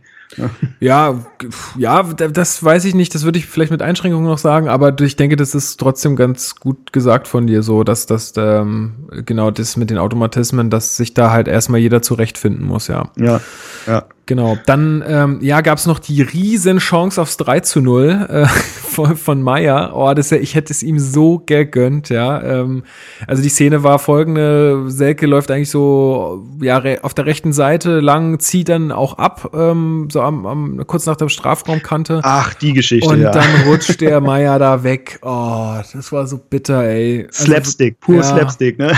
richtig, richtig bitter. Also nee, gar nicht jetzt wegen des 3-0 so unbedingt, aber einfach für ihn. Das wäre so schön gewesen, wenn er da sein Tor macht. Das wäre einfach toll gewesen. Da habe ich mich einfach für ihn geärgert. Ähm, mhm. Aber ähm, er hat ja dann, er hat es noch geschafft, den Ball ja aufs, also er hat ja versucht, noch aufs Tor zu schießen und dabei wurde der Ball ja abgefälscht und dann ähm, kam, kam ja der anschließende Eckball und der war dann wieder drin. Also ja. ähm, wieder Silke und wieder so ein Kacktor eigentlich. Ja, und wieder Lazaro mit der Ecke, ne? Ja, richtig, genau. Ja, ja hat ja Lazaro auch gemeint irgendwie in den Interviews, dass er und äh, Selke, die sind ja wohl irgendwie auch Zimmerkompanen und dass er dann irgendwie zu ihm gesagt hat, äh, ja, ey, du wär doch irgendwie ganz witzig, wenn ich heute zwei auflege und du zwei machst oder so. und tada, es ist so gekommen da war ja so ein bisschen Gerangel dann im Strafraum, ne? aber das war anscheinend nicht ausreichend, um da die Situation abzupfeifen. Und dann war es einfach, wie ein Goalgetter das machen muss, äh, eiskalt vollstreckt. Ne? Ja, also ich weiß nicht, wie, wie du das bewerten würdest, aber ich finde auch, also im Zweifel lassen sich die Verteidiger dann auch mal gerne fallen, einfach so, wenn sie merken, okay, scheiße, ich krieg keinen Zugriff, äh, ich sterbe. Ja, ja. Und dann heißt es äh, Stürmerfaul. So, und äh, das, so kam es mir auch in der Situation so ein bisschen rüber, dass der Dämme da einfach versucht, äh, dass er sich nicht richtig durchsetzen kann und dann dann halt einfach versucht, das Foul ähm, zu bekommen. Aber ist natürlich auch ein Mismatch, ne? Der, der Gnome gegen ja, äh, klar, ja. den. Das stimmt. ja. Ja, ähm, nach diesem Tor ähm, küsst dann auch Selke das Wappen von Hertha. Ich weiß jetzt nicht, äh, wie, wie du zu sowas stehst. Ich meine, du, du kennst sowas ja nicht, ja. aber, ich habe noch nie mein Wappen geküsst, nein.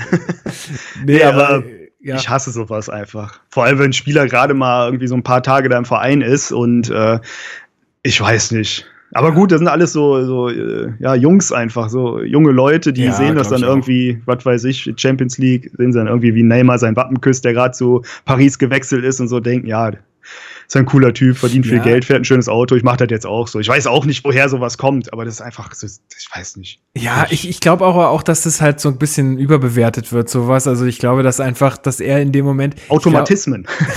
Glaub, ja, nee, ja, also, naja, das ist, das, also ich habe einfach den Eindruck, der fühlt sich einfach bumswohl da bei Hertha. Der äh, freut sich, dass er spielen kann. Der freut sich, dass er, also aus, ausgerechnet gegen seinen Ex-Verein da trifft.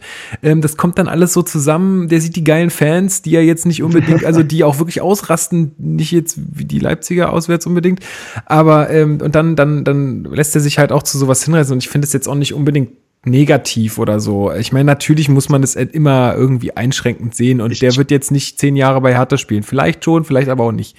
ähm, ich glaube, es war auch eher so in die Richtung Provokation. Glaube ich nicht. mal, was auch. ihr für ein Kackverein seid und ja. das ist ja mal ein richtiger Verein mit Tradition. So. Glaube ich, glaube ich. So nach dem. Prinzip. Ja. ja. Hey, so schlimm finde ich es ja auch nicht, aber es, es, ist einfach lächerlich teilweise. Ja, also in der Situation ist es, wie gesagt, Provokation, okay, Provokation ist immer cool, aber ja, da, so diese, da hatte ich dir auch den Eindruck, dass er da irgendwie, also recht viel, so und auch nach seinen Toren dann mit sich mit da mit seinem äh, mit seinem Jubel da vor die vor die Ehrentribüne zu stellen und ja. so und äh, da also da, im Spiel hat er relativ viele Spitzen rausgelassen, finde ich, und dann aber nach dem Spiel hat er ja versucht, das alles so ein bisschen runterzuspielen. Dann hat er obwohl er hat doch gesagt, äh, der einzige Verein, der sich verdient hat, dass er da nicht jubelt nach dem Tor, ist Werder Bremen. Genau, das war ja vor dem Spiel. Aber nach dem Spiel, ah, okay. das, das, das, ähm, das war in den Interviews danach, da hat die Esther Sedlacek hat eben versucht, so ein bisschen zu entlocken, so von wegen, ja, alles scheiße hier in Leipzig und ähm, Hertha ist cool oder so. Sowas hat sie versucht, irgendwie von ihm rauszukriegen, aber er hat gesagt, ja, nein, und ähm, das war jetzt auch gar nicht so was Besonderes und so. Hat dann halt alles versucht, so ganz professionell runter Dafür werden die Jungs ja genug gebrieft, dass, ja. dass da keine, fand keine sehr, Wogen aufkommen. Ja. ja, fand ich aber sehr souverän von ihm dann im Nachgang. Also das fand ich ganz cool. Ähm, genau, also da ja 3-0 und dann habe ich auch zu meinem Vater gesagt, du, wenn die das jetzt noch vergeigen, ne, dann wäre ich schon auch echt enttäuscht. Also Aber nach den letzten Ergebnissen aus der Bundesliga ist ja alles möglich. Ne? Ist ja wirklich, man kann, genau kann ja nicht der, sicher sein. Genau, das ist der Punkt. Das, genau das ist der Punkt. Also ich war mir auch noch irgendwie nicht sicher. Und ähm, dann gibt's ja sogar noch die Chance auf 4 zu 0. Und dann hätte ich, glaube ich, gesagt, oh, so, jetzt äh, mache ich mir entspannt ein Bierchen auf und äh, kann das hier ganz in Ruhe gucken. Hätte er den reingemacht, hätte er sich auch gerne hier Hertha-Flagge tätowieren lassen können. Ne? Aber den, also super Sprint, auch eine krasse Situation einfach, direkt gar nicht einen Ball angenommen in der eigenen Hälfte, sondern direkt der Ball nach vorne startet aus der eigenen Hälfte, äh, Selke. Und äh, ja, schöner Sprint, gute Ballführung, aber dann leider einen ganz kleinen Ticken. Oh, ja. äh, ne, und dann, Bitte. ja, vielleicht kommt er noch an Innenpfosten, aber nein, geht leider genau gerade auf den Pfosten und klatscht wieder raus. Schade. Ja, ja wirklich schade. Also auch gerade für ihn und ähm, gut, aber ey, der ist, der hat irgendwie, das hat Marc, äh, der schreibt ja immer so Einzelkritiken, also macht sich ja wirklich die Mühe, dass er wirklich jeden Spieler dann nochmal bewertet. Ich glaube, der hat irgendwie äh, warte mal, das muss ich jetzt noch mal ganz fix nachgucken, weil das war so eine unfassbare Zahl an Zweikämpfen hat er geführt in dem Spiel, ähm, wo man dann auch sagen muss, ey, wenn der sich die ganze Zeit so aufreibt und der musste ja dann auch, äh, ist ja dann auch runter, weil er wohl auch schon zur Halbzeit dann äh, bei Dada sich angemeldet hatte und gesagt hat, du pass mal auf, äh, ich komme hier, also es geht nicht mehr lange.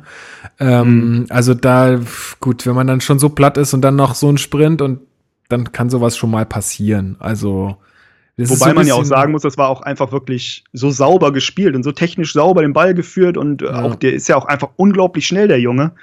Ähm, ja, ja da kann halt schon mal passieren. Er hat den Ball ja auch gut aufs Tor gebracht. Das war ja wirklich mini, minimal so. Genau. Ne? 41 Zweikämpfe in 69 Minuten. Überleg dir das mal, ja. Also, das ist ja äh, Wahnsinn. Also, nicht mal alle zwei Minuten in Zweikampf. So, das ist, das ist schon richtig krass. Also es raubt natürlich auch extrem Kraft. Und da hatte Dada ja, ja dann auch gesagt, wenn der erstmal eine härter Vorbereitung äh, mit dem Kuchno mitgemacht hat, dann hält er das auch aus.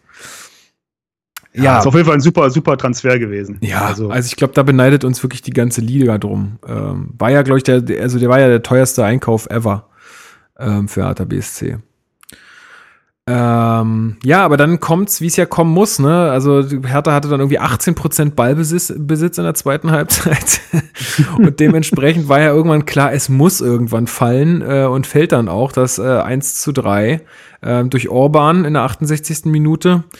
Auch eine Flanke irgendwie von rechts und er kann sich da irgendwie frei machen und nickt das Teil dann ein. Ähm, ja, für Jahrstein nichts zu machen und einfach, ja, in dem Moment unaufmerksam gewesen und das passiert dann eben, ne?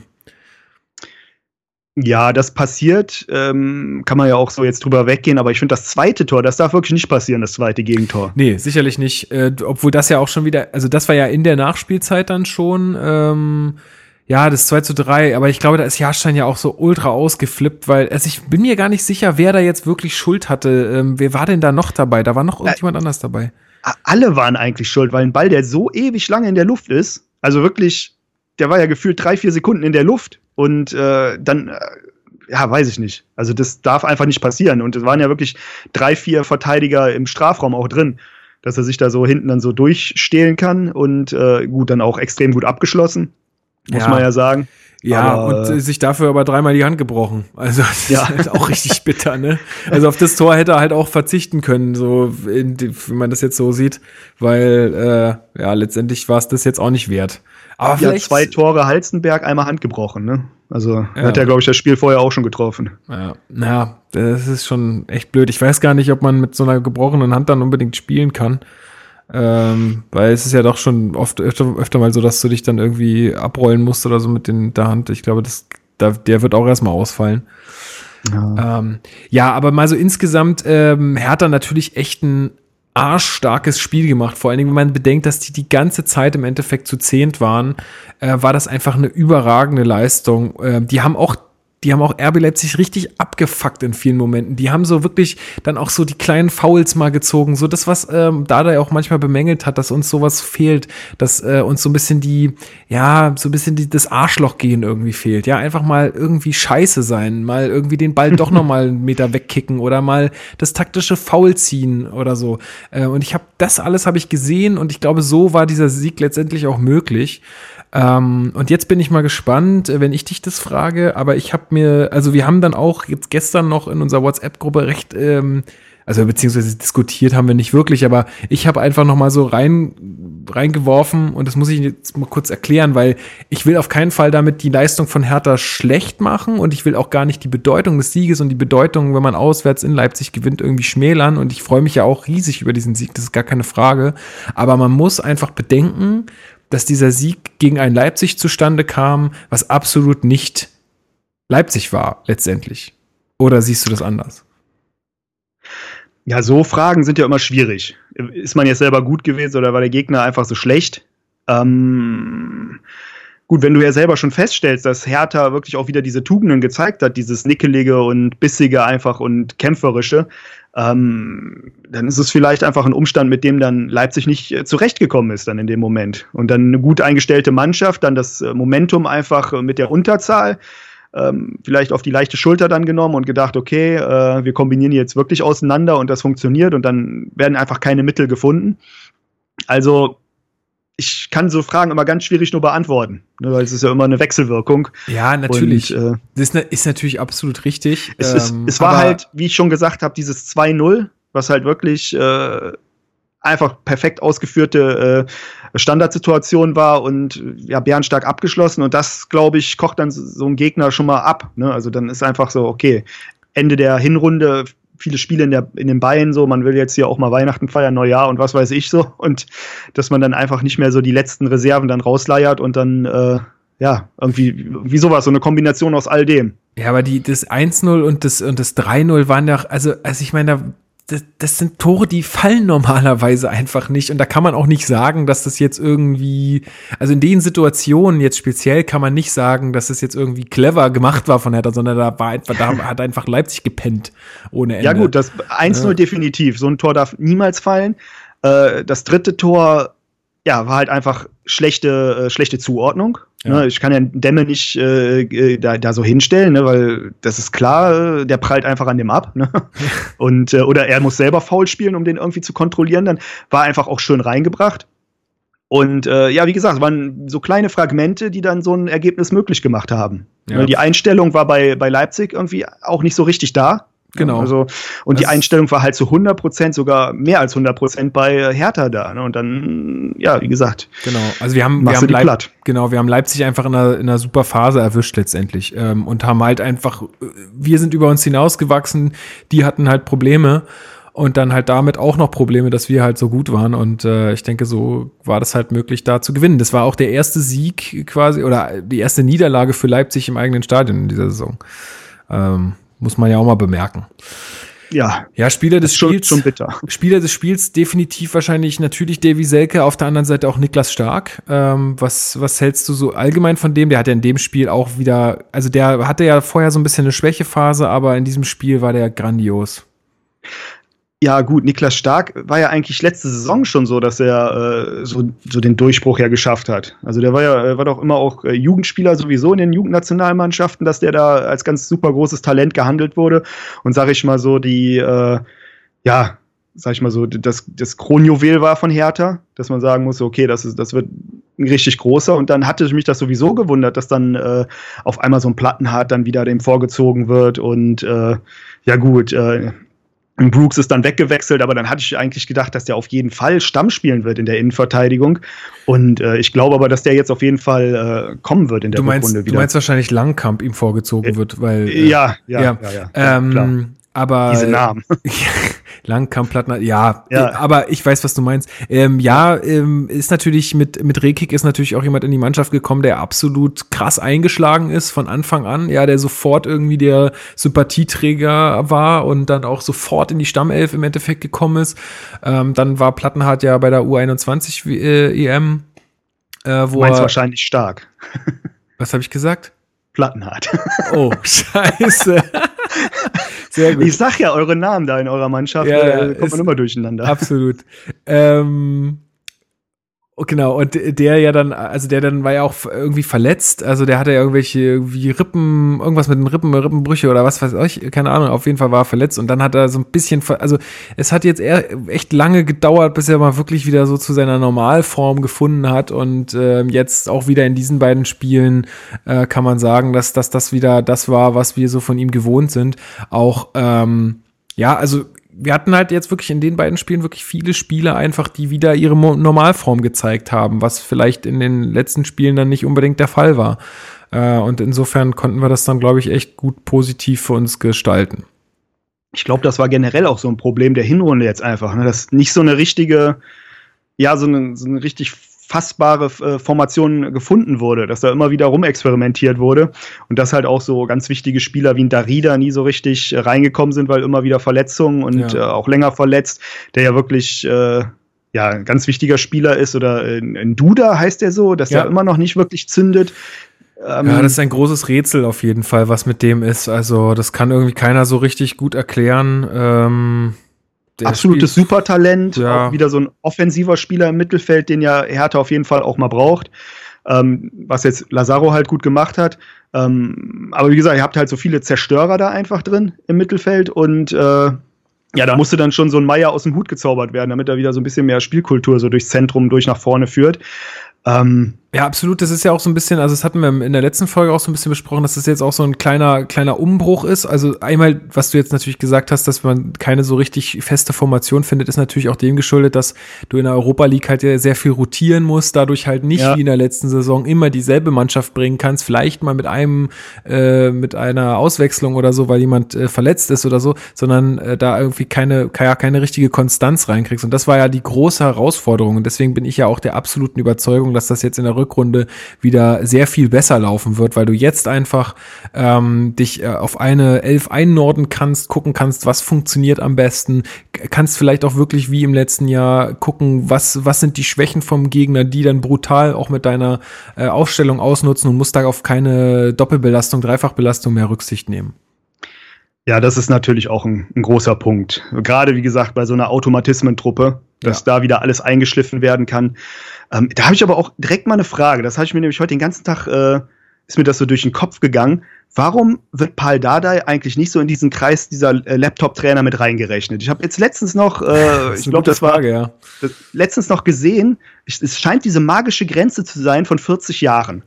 Da, da haben sie, glaube ich, ich, ich glaube, das war sein. bei der bei der Sportschau, da haben sie irgendwie äh, diese fünf jungen Trainer da, hier den, den Schwarz, äh, den Baum, äh, Nagelsmann, die, die Bekannten, äh, haben sie da alle aufgereiht und haben dann über die berichtet. Und ein Dada, der glaube ich jetzt 41 ist, der fällt dann einfach mal unten durch so.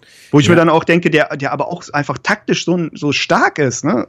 Vielleicht ist es das Problem, dass er selber mal Spieler war. einmal, einmal das auf jeden Fall, dann ist er natürlich ähm, auch, also weiß ich nicht, das ist jetzt in keinem Fall negativ gemeint, aber er ist halt auch so ein bisschen so eine, ja, er ist halt kein Nagelsmann, so der, also ich glaube, niemand würde über Dardai sagen, dass er so ein genialer Kopf ist oder, also das ist jetzt gar nicht so, weil er es nicht ist, sondern weil, weil er einfach nicht so wahrgenommen wird, glaube ich. Er ist halt nicht so jung und mega dynamisch und trägt Steppjacken und irgendwie, also weißt du, was ich meine? So, ja, ja, ja. der kommt einfach anders rüber, der ist halt einfach ein ehrlicher Arbeitertyp, so, der, ja, der halt einfach schon ewig auch im Verein ist, Stallgeruch hat, ähm, ja, ich glaube, dass, dass, dass halt äh, das so der Punkt ist und ähm, er ist ja auch schon letztendlich Nationaltrainer gewesen von Ungarn ähm, und ja, ich denke, dass, oder, und wie du sagst, dass es vielleicht auch wirklich so ein bisschen das magische, die magische Altersgrenze ist, weil der ist ja auch, der hat ja auch drei Kinder und äh, also ist absolut äh, sesshaft. Äh, man kann sich eigentlich gar nicht vorstellen, dass der jemals irgendwie aus Berlin weggehen wird. Also nach seinen Aussagen wird das ja auch nicht passieren, aber wer weiß, ja. Ähm, Kuss aufs Wappen und so. ähm, aber ja, ich denke, dass das so ein bisschen der Fall ist. Aber es ist wirklich eine, eine spannende Frage, weil er immer noch zu den jüngsten Trainern eigentlich zählt in der Liga mit oder mit zu den jüngeren Trainern so. Ja, und man muss ja sagen, was er jetzt mit Hertha so erreicht hat, weil es war ja, äh, sag ich mal, auch so eine Phase, ähm, ich meine, nach zwei Abstiegen und dann relativ schlechten Performances in den ersten zwei Jahren ähm, ist das ja jetzt wirklich wieder eine Mannschaft geworden. Wie gesagt, international gespielt ähm, auch mit nicht deutlich viel mehr Geld als andere Mannschaften, die drunter stehen. Also eher so, sag ich mal, im geordneten Mittelfeld, was jetzt so das äh, Transfervolumen angeht. Und äh, ja, Preetz halt einfach so als äh, ja als Namen nochmal zu nennen, den, den ich ja so in meinem Halbwissen dann total verteufelt hatte, nachdem er nach Höhnes übernommen hat und direkt erstmal abgestiegen ist. Ja, ja, da hat er, da hat er ja auch oft nicht glücklich agiert, aber das haben wir auch schon ganz oft hier gesagt. Ich glaube, er hat einfach aus diesen Fehlern, die er damals gemacht hat, auch wie das so gelaufen ist mit, mit Favre damals und mit Bubble damals und so, Ach. Äh, aus, aus den ganzen Sachen hat er einfach irgendwie auch seine Lehren gezogen und äh, macht einfach einen Top-Job. Also wenn ich das sagen muss, und ich meine, klar, viele finden ihn nicht, nicht sympathisch, das kann ich auch nachvollziehen. Warum das so ist, das habe ich auch schon oft gesagt, dass, dass ich da, also ich glaube, der ist kein unsympathischer Typ, aber manchmal ist er halt einfach so ein bisschen, kommt er so komisch rüber. ähm, Sieht halt unsympathisch aus, ne? Ja, weiß ich. Sein weiß Schielauge, wenn er so guckt und so. Ja. Und dann, wenn er lacht, dann wirkt es auch eher so, so feindselig, ne? Aber ja, ist, glaube ich, Kommt immer so ein bisschen von typ, oben herab, so. finde ich so. Ne? Ja, so aber ist so leicht. Ja. Genauso wie da ja auch Stallgeruch, ne? Das finde ich halt auch eine geile Kombination. Eben. Äh, ich meine, immerhin Torschützenkönig geworden, ne? Also, Eben, also die machen mit, halt mit beide Hertha. zusammen so einen guten Job und ähm, wie gesagt, ich glaube, die sind beide halt ein bisschen eigen. Auch Dada ist in vielen Sachen eigen und der ist ja auch nicht so der Ober-Übersympath für jeden, sage ich jetzt mal. Das muss man schon mögen, wie der ist. Aber ähm, beide halt auf ihre Art und Weise machen ihre Jobs da einfach äh, aktuell, äh, wenn es nach mir geht, auf jeden Fall richtig gut. Es gibt ja auch schon Leute, die da da herausfordern. So. Also ich weiß jetzt nicht, ob das jetzt immer noch so ist, ne? Jetzt ist wahrscheinlich wieder alles okay. Nach zwei aber, Spielen hat sich alles geändert. Ja, ja. Es ist wieder alles gut. So ist das im Fußball, so ist das im Fußball. Ja, aber ähm, jetzt mal nochmal so ganz generell vielleicht die Frage an dich. Ähm, was hast du so für einen Eindruck vom, vom Image von Hertha? Oder wie, kriegst du so ein bisschen mit, wie sie sich so auch positionieren? Die haben ja so Kampagnen, irgendwie die Zukunft gehört Berlin und so. Wie, wie, wie nimmst du das so wahr? Also erstmal muss ich sagen, um auch nochmal kurz auszuholen, ich finde einfach, dass eine Hauptstadt und dann auch noch eine Weltstadt wie Berlin muss eigentlich einen Fußballclub haben, der Champions League spielt, der sicher Champions League spielt, der auf einem Niveau ist von Borussia Dortmund. Also das muss man einfach mal sagen. Ich verstehe es einfach nicht, dass es nicht, dass Berlin als Stadt das nicht hinbekommt, den größten Verein, den größten Fußballverein irgendwie so mit Investoren auszustatten. Also muss es ja riesen Firmen geben, da, äh, dass, dass es einfach nicht funktioniert, so wie bei einem FC Bayern, wo Audi, Telekom, also die ganz großen Firmen drin hängen. Und äh, wenn man das ja ehrlich ist. Viel mit der Geschichte zu tun, ne? Also. Das, das, also da, ich glaube, sowas braucht ja halt mega Zeit einfach. Also bei Bayern München hat das ja auch Zeit gebraucht und meine, du kennst, also ein bisschen kennst du ja die Geschichte von Hertha und die sind ja erst, also die sind ja noch nicht so lange äh, erstklassig, sage ich mal, oder noch nicht so lange, oder sind immer mal wieder abgerutscht und so. Sowas ist natürlich dann immer schwierig, ne? Ja, gut, aber ist einfach jetzt so mein, meine Meinung. Ja, aber also verstehe ich, verstehe ich. Das müsste, müsste genau. wirklich eine Weltstadt, müsste, müsste irgendwie, ja müsste es doch genug Interessenten geben oder wie bei Hannover hier mit so einem Kind, da müsste es doch so Macher geben, die dann sagen, wir pumpen da jetzt irgendwie Geld rein. Gut, Kind ist jetzt vielleicht ein schlechtes Beispiel, aber in einem, sag ich mal, einem anderen Maßstab, dass man sagt, okay, mit einem Olympiastadion, äh, mit so einer Stadt im Rücken, so wie der FC das ja auch immer möchte, wir müssen ganz oben eigentlich sein und nicht irgendwie in Hoffenheim, irgendwie so ein Dorf mit 300 Leuten. Also da bin das ich ja so auch, da bin ich ja auch so beeindruckt von Köln, wie die sich das jedes Wochenende wiedergeben, die Kölner. Also das Stadion ist ja immer voll voll. Und das ist ja nicht wie bei Dortmund, dass die jetzt äh, guten Fußball spielen, sondern das ist ja.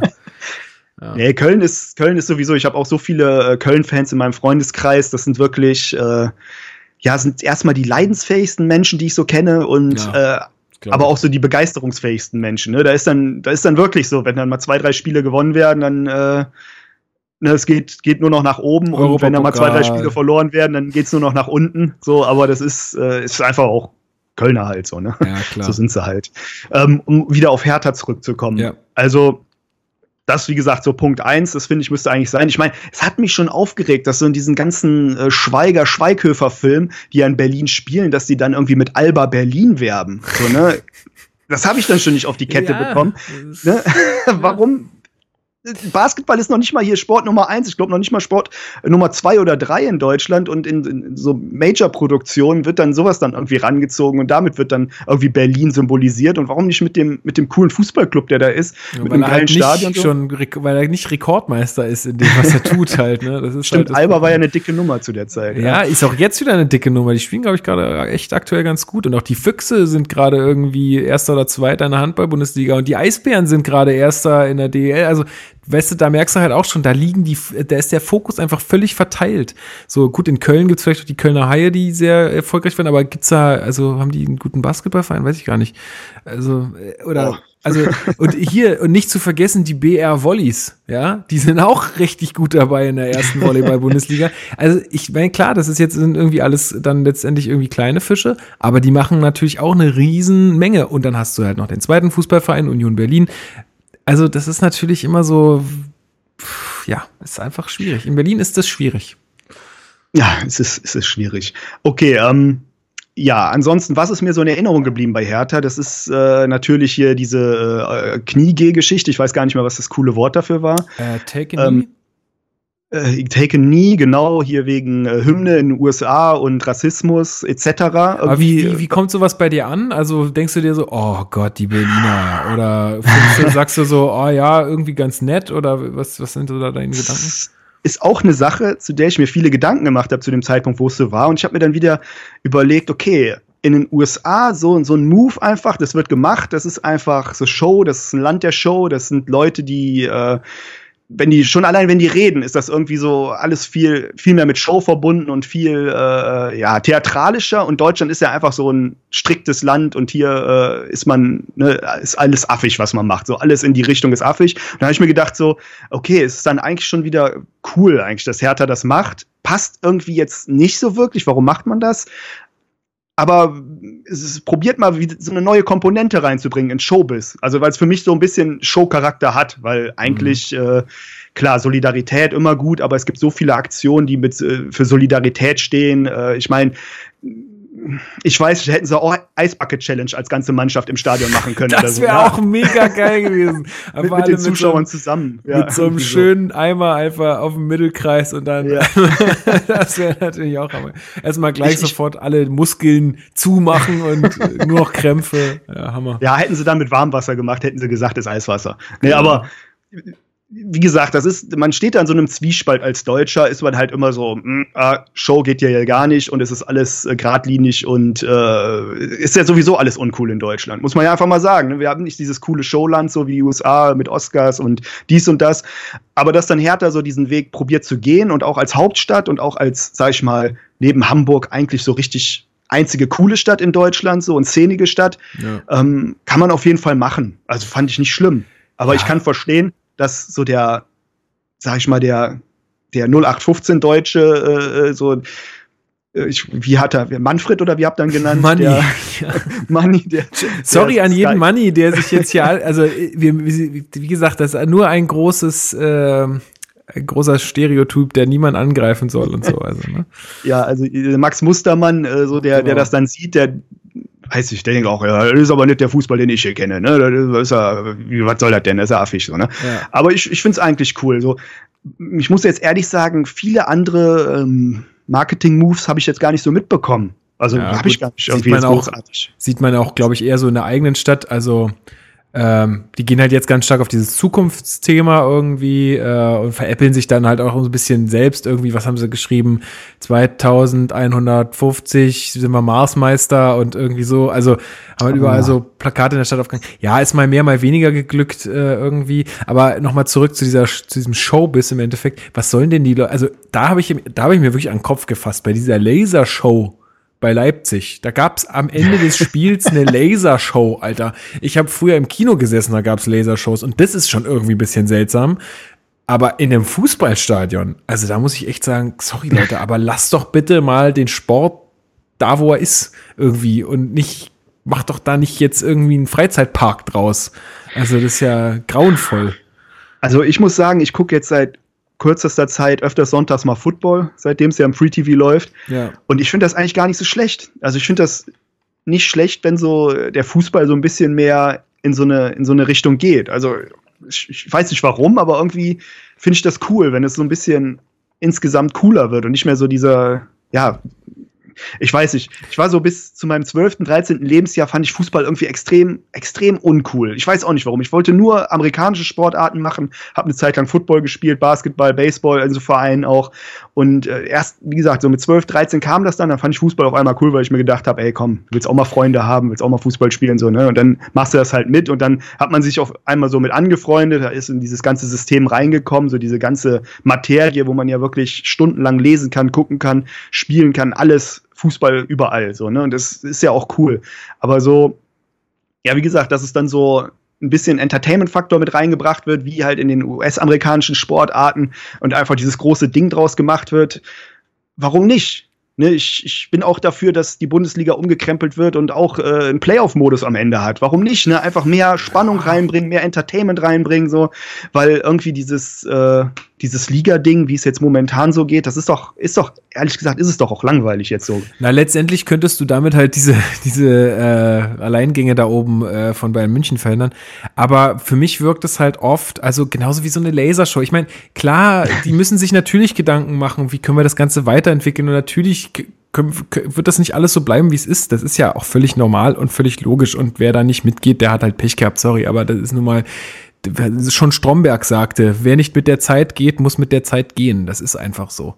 Ähm, und ähm, du hast, äh, es wirkt halt für mich irgendwie so ein bisschen draufgepflanzt häufig, ja. Also genauso wie, wie man dieser Take Nie Aktion äh, das vorwerfen kann, dass es irgendwie so aus dem Nichts kommt, also nicht nicht aus dem Nichts, es war ja schon irgendwie eine große Nummer zumindest im Football, aber so für den Fußballfan, der vielleicht auch keinen Football guckt, der weiß doch überhaupt gar nicht, was da los ist. Genauso wie so eine Lasershow, äh, vor allen Dingen nach dem Spiel, da macht es halt vor dem Spiel, also keine, keine Ahnung, aber es ist irgendwie nach so ein bisschen dem Spiel ist echt dumm einfach, muss man sagen. Ja. Vor allen Dingen, wenn der Sky Interviews führen will und es dann nicht machen kann, weil es einfach dunkel ist im Stadion. Und dann müssen die das unten in den Katakomben machen. Also es ist schon irgendwie ein bisschen, weil es wirkt halt oft irgendwie so wenig durchdacht und so draufgepflanzt ähm, und ähm, so ein bisschen wenig, ähm, weil ich glaube, dass das, ich weiß jetzt nicht, also klingt jetzt doof, aber dass das deutsche Fußballpublikum, das schon vielleicht auch ein Ticken anspruchsvoller ist, äh, was solche Entertainment-Sachen angeht, äh, als jetzt zum Beispiel äh, das amerikanische Football-Publikum. Würde ich jetzt einfach mal so blöd sagen. Die wollen, glaube also, ich, eher, dass für die Deutschen muss es schon Helene Fischer sein, da hast du recht. Zum Beispiel. zum Beispiel. Anspruch ohne Ende. Nee, oder Anastasia oder Boah, GoPro, oh GoPros Gott, an kotzen, GoPros an äh, Weißbiergläsern oder so.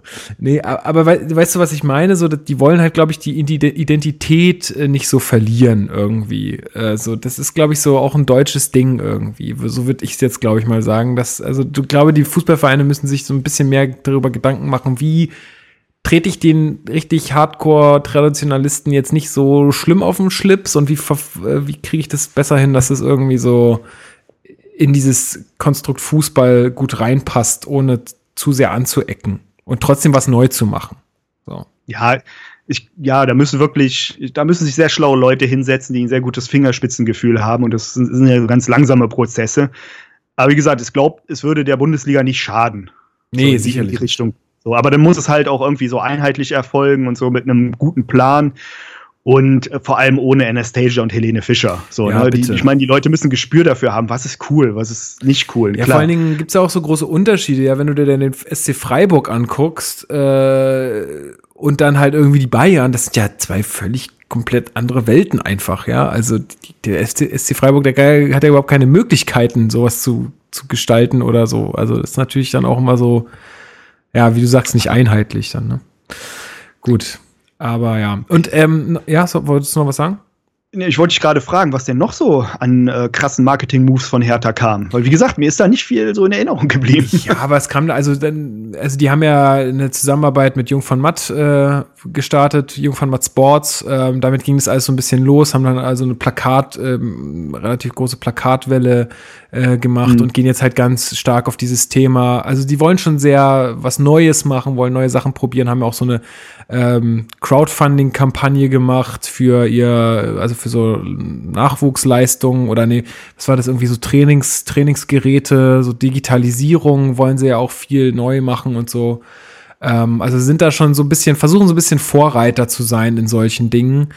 Ähm, ja, aber kann ich dir, also jetzt so, hm, wenn du, wenn du da jetzt nicht so viel mitbekommen hast, dann ist das ja auch irgendwie ein Ergebnis. Also ähm, ja. Nee, aber ist ja auch, ähm, ist ja auch, äh, ich wollte jetzt auch gar nicht viel mehr von dir wissen, aber ich, mich würde noch interessieren, wer denn so dein, äh, sagen wir mal, Liebling außer Marcelinho bei Hertha ist jetzt aktuell.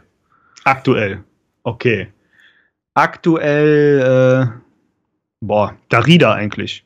Ja, also bei okay. Darida war ich wirklich so, da habe ich gesagt, das wäre eigentlich auch ein Spieler gewesen, der hätte sich auch Dortmund holen können. So. Einfach so, das ist einfach eine Passmaschine, der ist ein unglaublich ballsicherer Spieler, der ist so unglaublich wieder gar kein Show, Showman, sondern ja, wirklich äh, ein ja. Arbeiter, fokussiert, eigentlich so ein, so ein Dardai 2.0 ja, auch. Ja. So ein bisschen. Stimmt, ja, wollte ich auch gerade sagen. Ja, so, so, auch so, so, so ein Biest einfach, so der einfach klein ist, gedrungen, aber ja, der einfach, äh, man hat so das Gefühl, äh, dass er nicht viele Fehler macht, dass er äh, ein solides Passspiel hat, dass er äh, ja auch gefährliche Situationen erzeugen kann, aber nie vergisst, äh, dass er nach hinten arbeiten muss. Das ist, finde ich, eigentlich ein super Spieler. So, den ja, den, ich glaube, wie gesagt, außer, außer bei Bayern könnte ich mir den fast in jeder Startformation vorstellen in der Liga. Gute Wahl, würde ich sagen, ja, gute Wahl. Ähm, ja. Und was ist äh, jetzt so zum Abschluss, damit wir auch noch ein bisschen was vom DFB-Pokal haben? ähm, was, genau. ist denn, was ist denn deine ähm, Prognose? Wo wird's Hertha diese Saison hin verschlagen? Also in der Endtabelle jetzt dann. Ich glaube, momentan stehen sie auf 10 nach der Hinrunde. Ich glaube, ja. Ich, und ich gucke mir die Tabelle gar nicht so richtig an. Ich sehe immer nur die, die Punktzahl. Die stehen auf 10, punktgleich mit Augsburg, die stehen auf 9. Die haben ein paar ja. mehr Törchen geschossen. Ja. Und die haben ein Torverhältnis von, ich mal glaube, plus, plus 1. Mhm. Plus 1, genau. Wie gesagt, gesetzt allem dem, was ich jetzt hier auch schon äh, aufgeführt habe, dass äh, Leistungsträger wiederkommen, wie zum Beispiel Darida, ähm, ja, dass ein System jetzt eingespielt werden kann, ähm, ohne dann internationales Geschäft parallel und dann, ähm, wie gesagt, die schon erwähnten Spieler dann auch besser, besser reinkommen ins System. Definitiv geht's weiter nach oben. Ob's international glaube ich nicht, weil es sind einfach äh, die bekannten Mannschaften, die man so kennt, die sonst sich da oben tümmeln, sind einfach dieses Jahr wieder stark. Ähm, mit Gladbach, Leverkusen, Schalke, die da alles oben dann auch besetzen. Hoffenheim ist auch noch oben mit dabei, Leipzig, Dortmund. Ich meine, gibt so viele Mannschaften, die einfach auch viel, viel mehr Geld haben. Ähm, ja, wie gesagt, dementsprechend würde ich sagen, es geht ein bisschen noch nach oben, aber ich glaube über den achten Platz, vielleicht der siebte Platz, ganz, ganz vielleicht der siebte Platz, aber mehr nicht. Aber ich glaube, nach unten geht's nicht mehr. Das glaube ich nicht in der Rückrunde. Da würde ich, äh, also das kann ich alles komplett so unterschreiben, glaube ich. Ja, würde ich, da würde ich absolut mitgehen aktuell. Ähm, ich glaube, dass es trotzdem, also ich glaube, dass es sinnvoll ist, das äh, hatten wir ja auch in den letzten Folgen ein bisschen so besprochen. Ich glaube, dass es trotzdem sinnvoll ist, wenn man halt so was, so ein ambitioniertes Ziel ausgibt, so von wegen, ey, kommt, keine Dreifachbelastung mehr. Wir haben einen starken Kader. Wir sehen, dass wir mit viel Willen und mit viel Automatismen und mit viel Mannschaftsleistung ähm, da echt was reißen können. Lasst uns halt versuchen, nochmal diese europäischen Plätze anzugreifen. Wenn es dann am Ende nicht klappt, okay. Aber also das Ziel kann ja jetzt nicht sein zu sagen, ja, wir spielen jetzt hier mal noch schön unseren Stiefel runter. So, ähm, sondern du musst ja jetzt irgendwie Gas geben. Ja wir werden alles reinhauen. Ich habe nur die Befürchtung, dass dann einfach, wie gesagt, andere Mannschaften dieses Jahr klar. dann doch zu stark sind. Ja. Ähm, ja, ich hatte auch, äh, ich hatte ein, zwei Mal jetzt mir auch den Hertha Cast ja auch nochmal angehört äh, vorher, äh, jetzt in der Zeit, seitdem wir uns ja irgendwie so ja, bekannt gemacht haben. Und da hattet ihr oft so darüber geredet, das, das muss ich jetzt kurz nochmal einwerfen, ja. dass ihr nicht so wirklich so eine stabile Mitte habt in der Mannschaft, also was die Altersstruktur angeht. Dass mhm. ihr entweder halt die richtig alten Spieler habt, wie diesen Ibisevic und Kalu, oder halt so diese jungen Spieler, diese jungen Talente, wo ihr entweder davon ausgeht, dass die dann bald einfach weggekauft werden. Ja, aber das ist halt, wie gesagt, diese, diese, diese Mitte vom Alter her, wo man ja auch am leistungsstärksten ist, dass die halt äh, ja nicht so richtig vorhanden ist. Ne, dass es dieses deswegen auch so eine Art Umbruchsjahr ist jetzt für euch.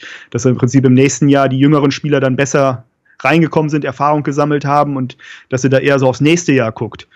Ähm, ja, ja absolut. wollte ich. Ich denke, das ist auch der Weg. Dieses Jahr halt einfach jetzt äh, wirklich eine sehr positive, also die Saison positiv über die Bühne bringen und nächstes Jahr wieder Europa angreifen. Das ist, muss das Ziel sein. Das ist ganz klar. Ja. Gut, okay, dann Gut. dementsprechend äh, kann man mit der Prognose dann erleben von mir. Absolut. Die genauso eintreffen wird. Absolut. Ey, ich gehe davon ganz stark aus. Super. Ey, ich, ähm, ich denke, wir machen hier einfach jetzt Schluss. Äh, das ist jetzt wieder weniger kompakt geworden, als ich eigentlich dachte, aber egal. Es ist, war total schön. Ähm, war richtig cool, ähm, das auch mal mit dir zu besprechen, mit, mal mit einem Nicht-Hertha-Fan sozusagen. Und ähm, ja, also äh, gerne wieder ähm, mal irgendwie zu einer Gelegenheit, wenn es passt. Äh, dann auch vielleicht mal mit Marc zusammen oder so. Vielleicht könnt ihr euch da noch, noch besser die Bälle hin und her spielen, was weiß ich. Ähm, ich möchte das Genie auf jeden Fall kennenlernen, ja. Sehr gut, alles klar, das, äh, krieg, das kriegen wir bestimmt hin. Oh, sowas darfst du nicht zu ihm sagen, ey. Das ist, äh, das hat er, nein, nicht verdient, will ich auch nicht sagen. Ähm, genau, also äh, dir vielen, vielen Dank. Ähm, und ich Sehr hoffe, gern, du hattest ja. auch Spaß und äh, wir, wir wiederholen das nochmal. Und äh, ich äh, würde auch gerne allen Hörern ähm, dafür Danke sagen, dass ihr uns hier dieses Jahr so fleißig zugehört habt. Vielleicht ist das auch eure, eure erste Folge, die ihr hört, kann ja auch sein. Aber wenn nicht, dann äh, vielen Dank fürs äh, viele Zuhören und fürs Kommentieren und so weiter. Ähm, ich wünsche dir und auch den Hörern ähm, ein schönes Weihnachtsfest, äh, vor allen Dingen unstressiges Weihnachtsfest. Und ähm, ja, ich denke, Hertha hat uns schon ein ganz schönes Geschenk gemacht mit diesem äh, Sieg in Leipzig. Und dann kommen wir auch gut ins neue Jahr rüber. Und im neuen Jahr wird es dann auch noch einen Hinrundenrückblick von uns geben. Äh, da hören wir uns dann wieder, aber wir machen jetzt erstmal so ein bisschen Weihnachtspause. Jo. Genau. Ach so, Manuel, vielleicht kannst du noch mal ein bisschen Werbung für deine Podcasts kurz machen. Du hast ja auch ein paar Pro Projekte, die du mal anpreisen kannst. Ach so, ja, ich bin ja ein Podcaster, ne? ich bin nicht einfach nur dahergelaufen, ich bin Podcaster. ähm, Vorher muss ich noch sagen, äh, ich kenne jemanden, der Thomas Kraft kennt. Ah. Ganz kurz. Der kommt nämlich bei uns aus der Ecke, aus Wissen.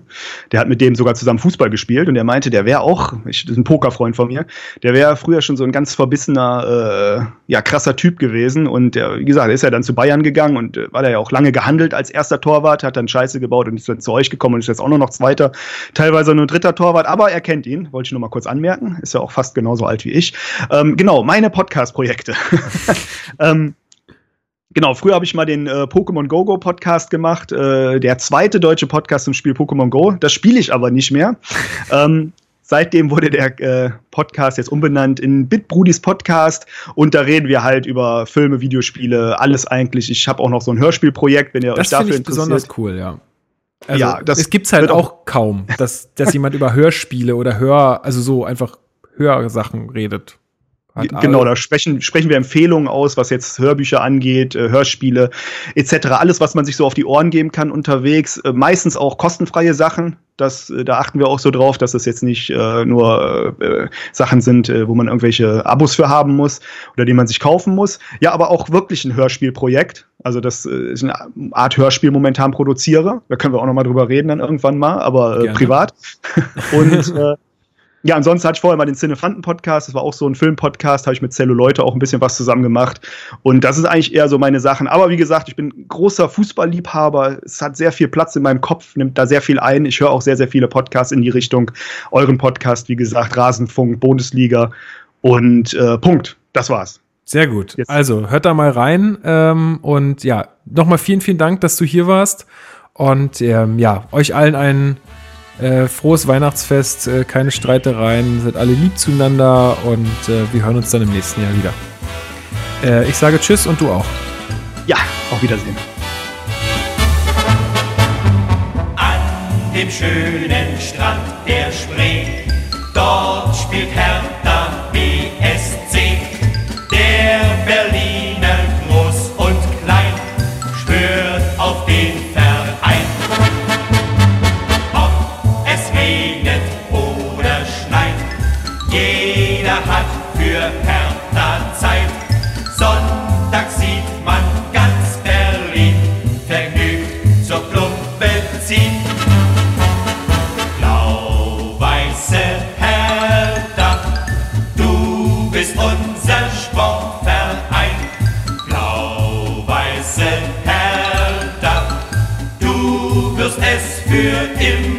Sein.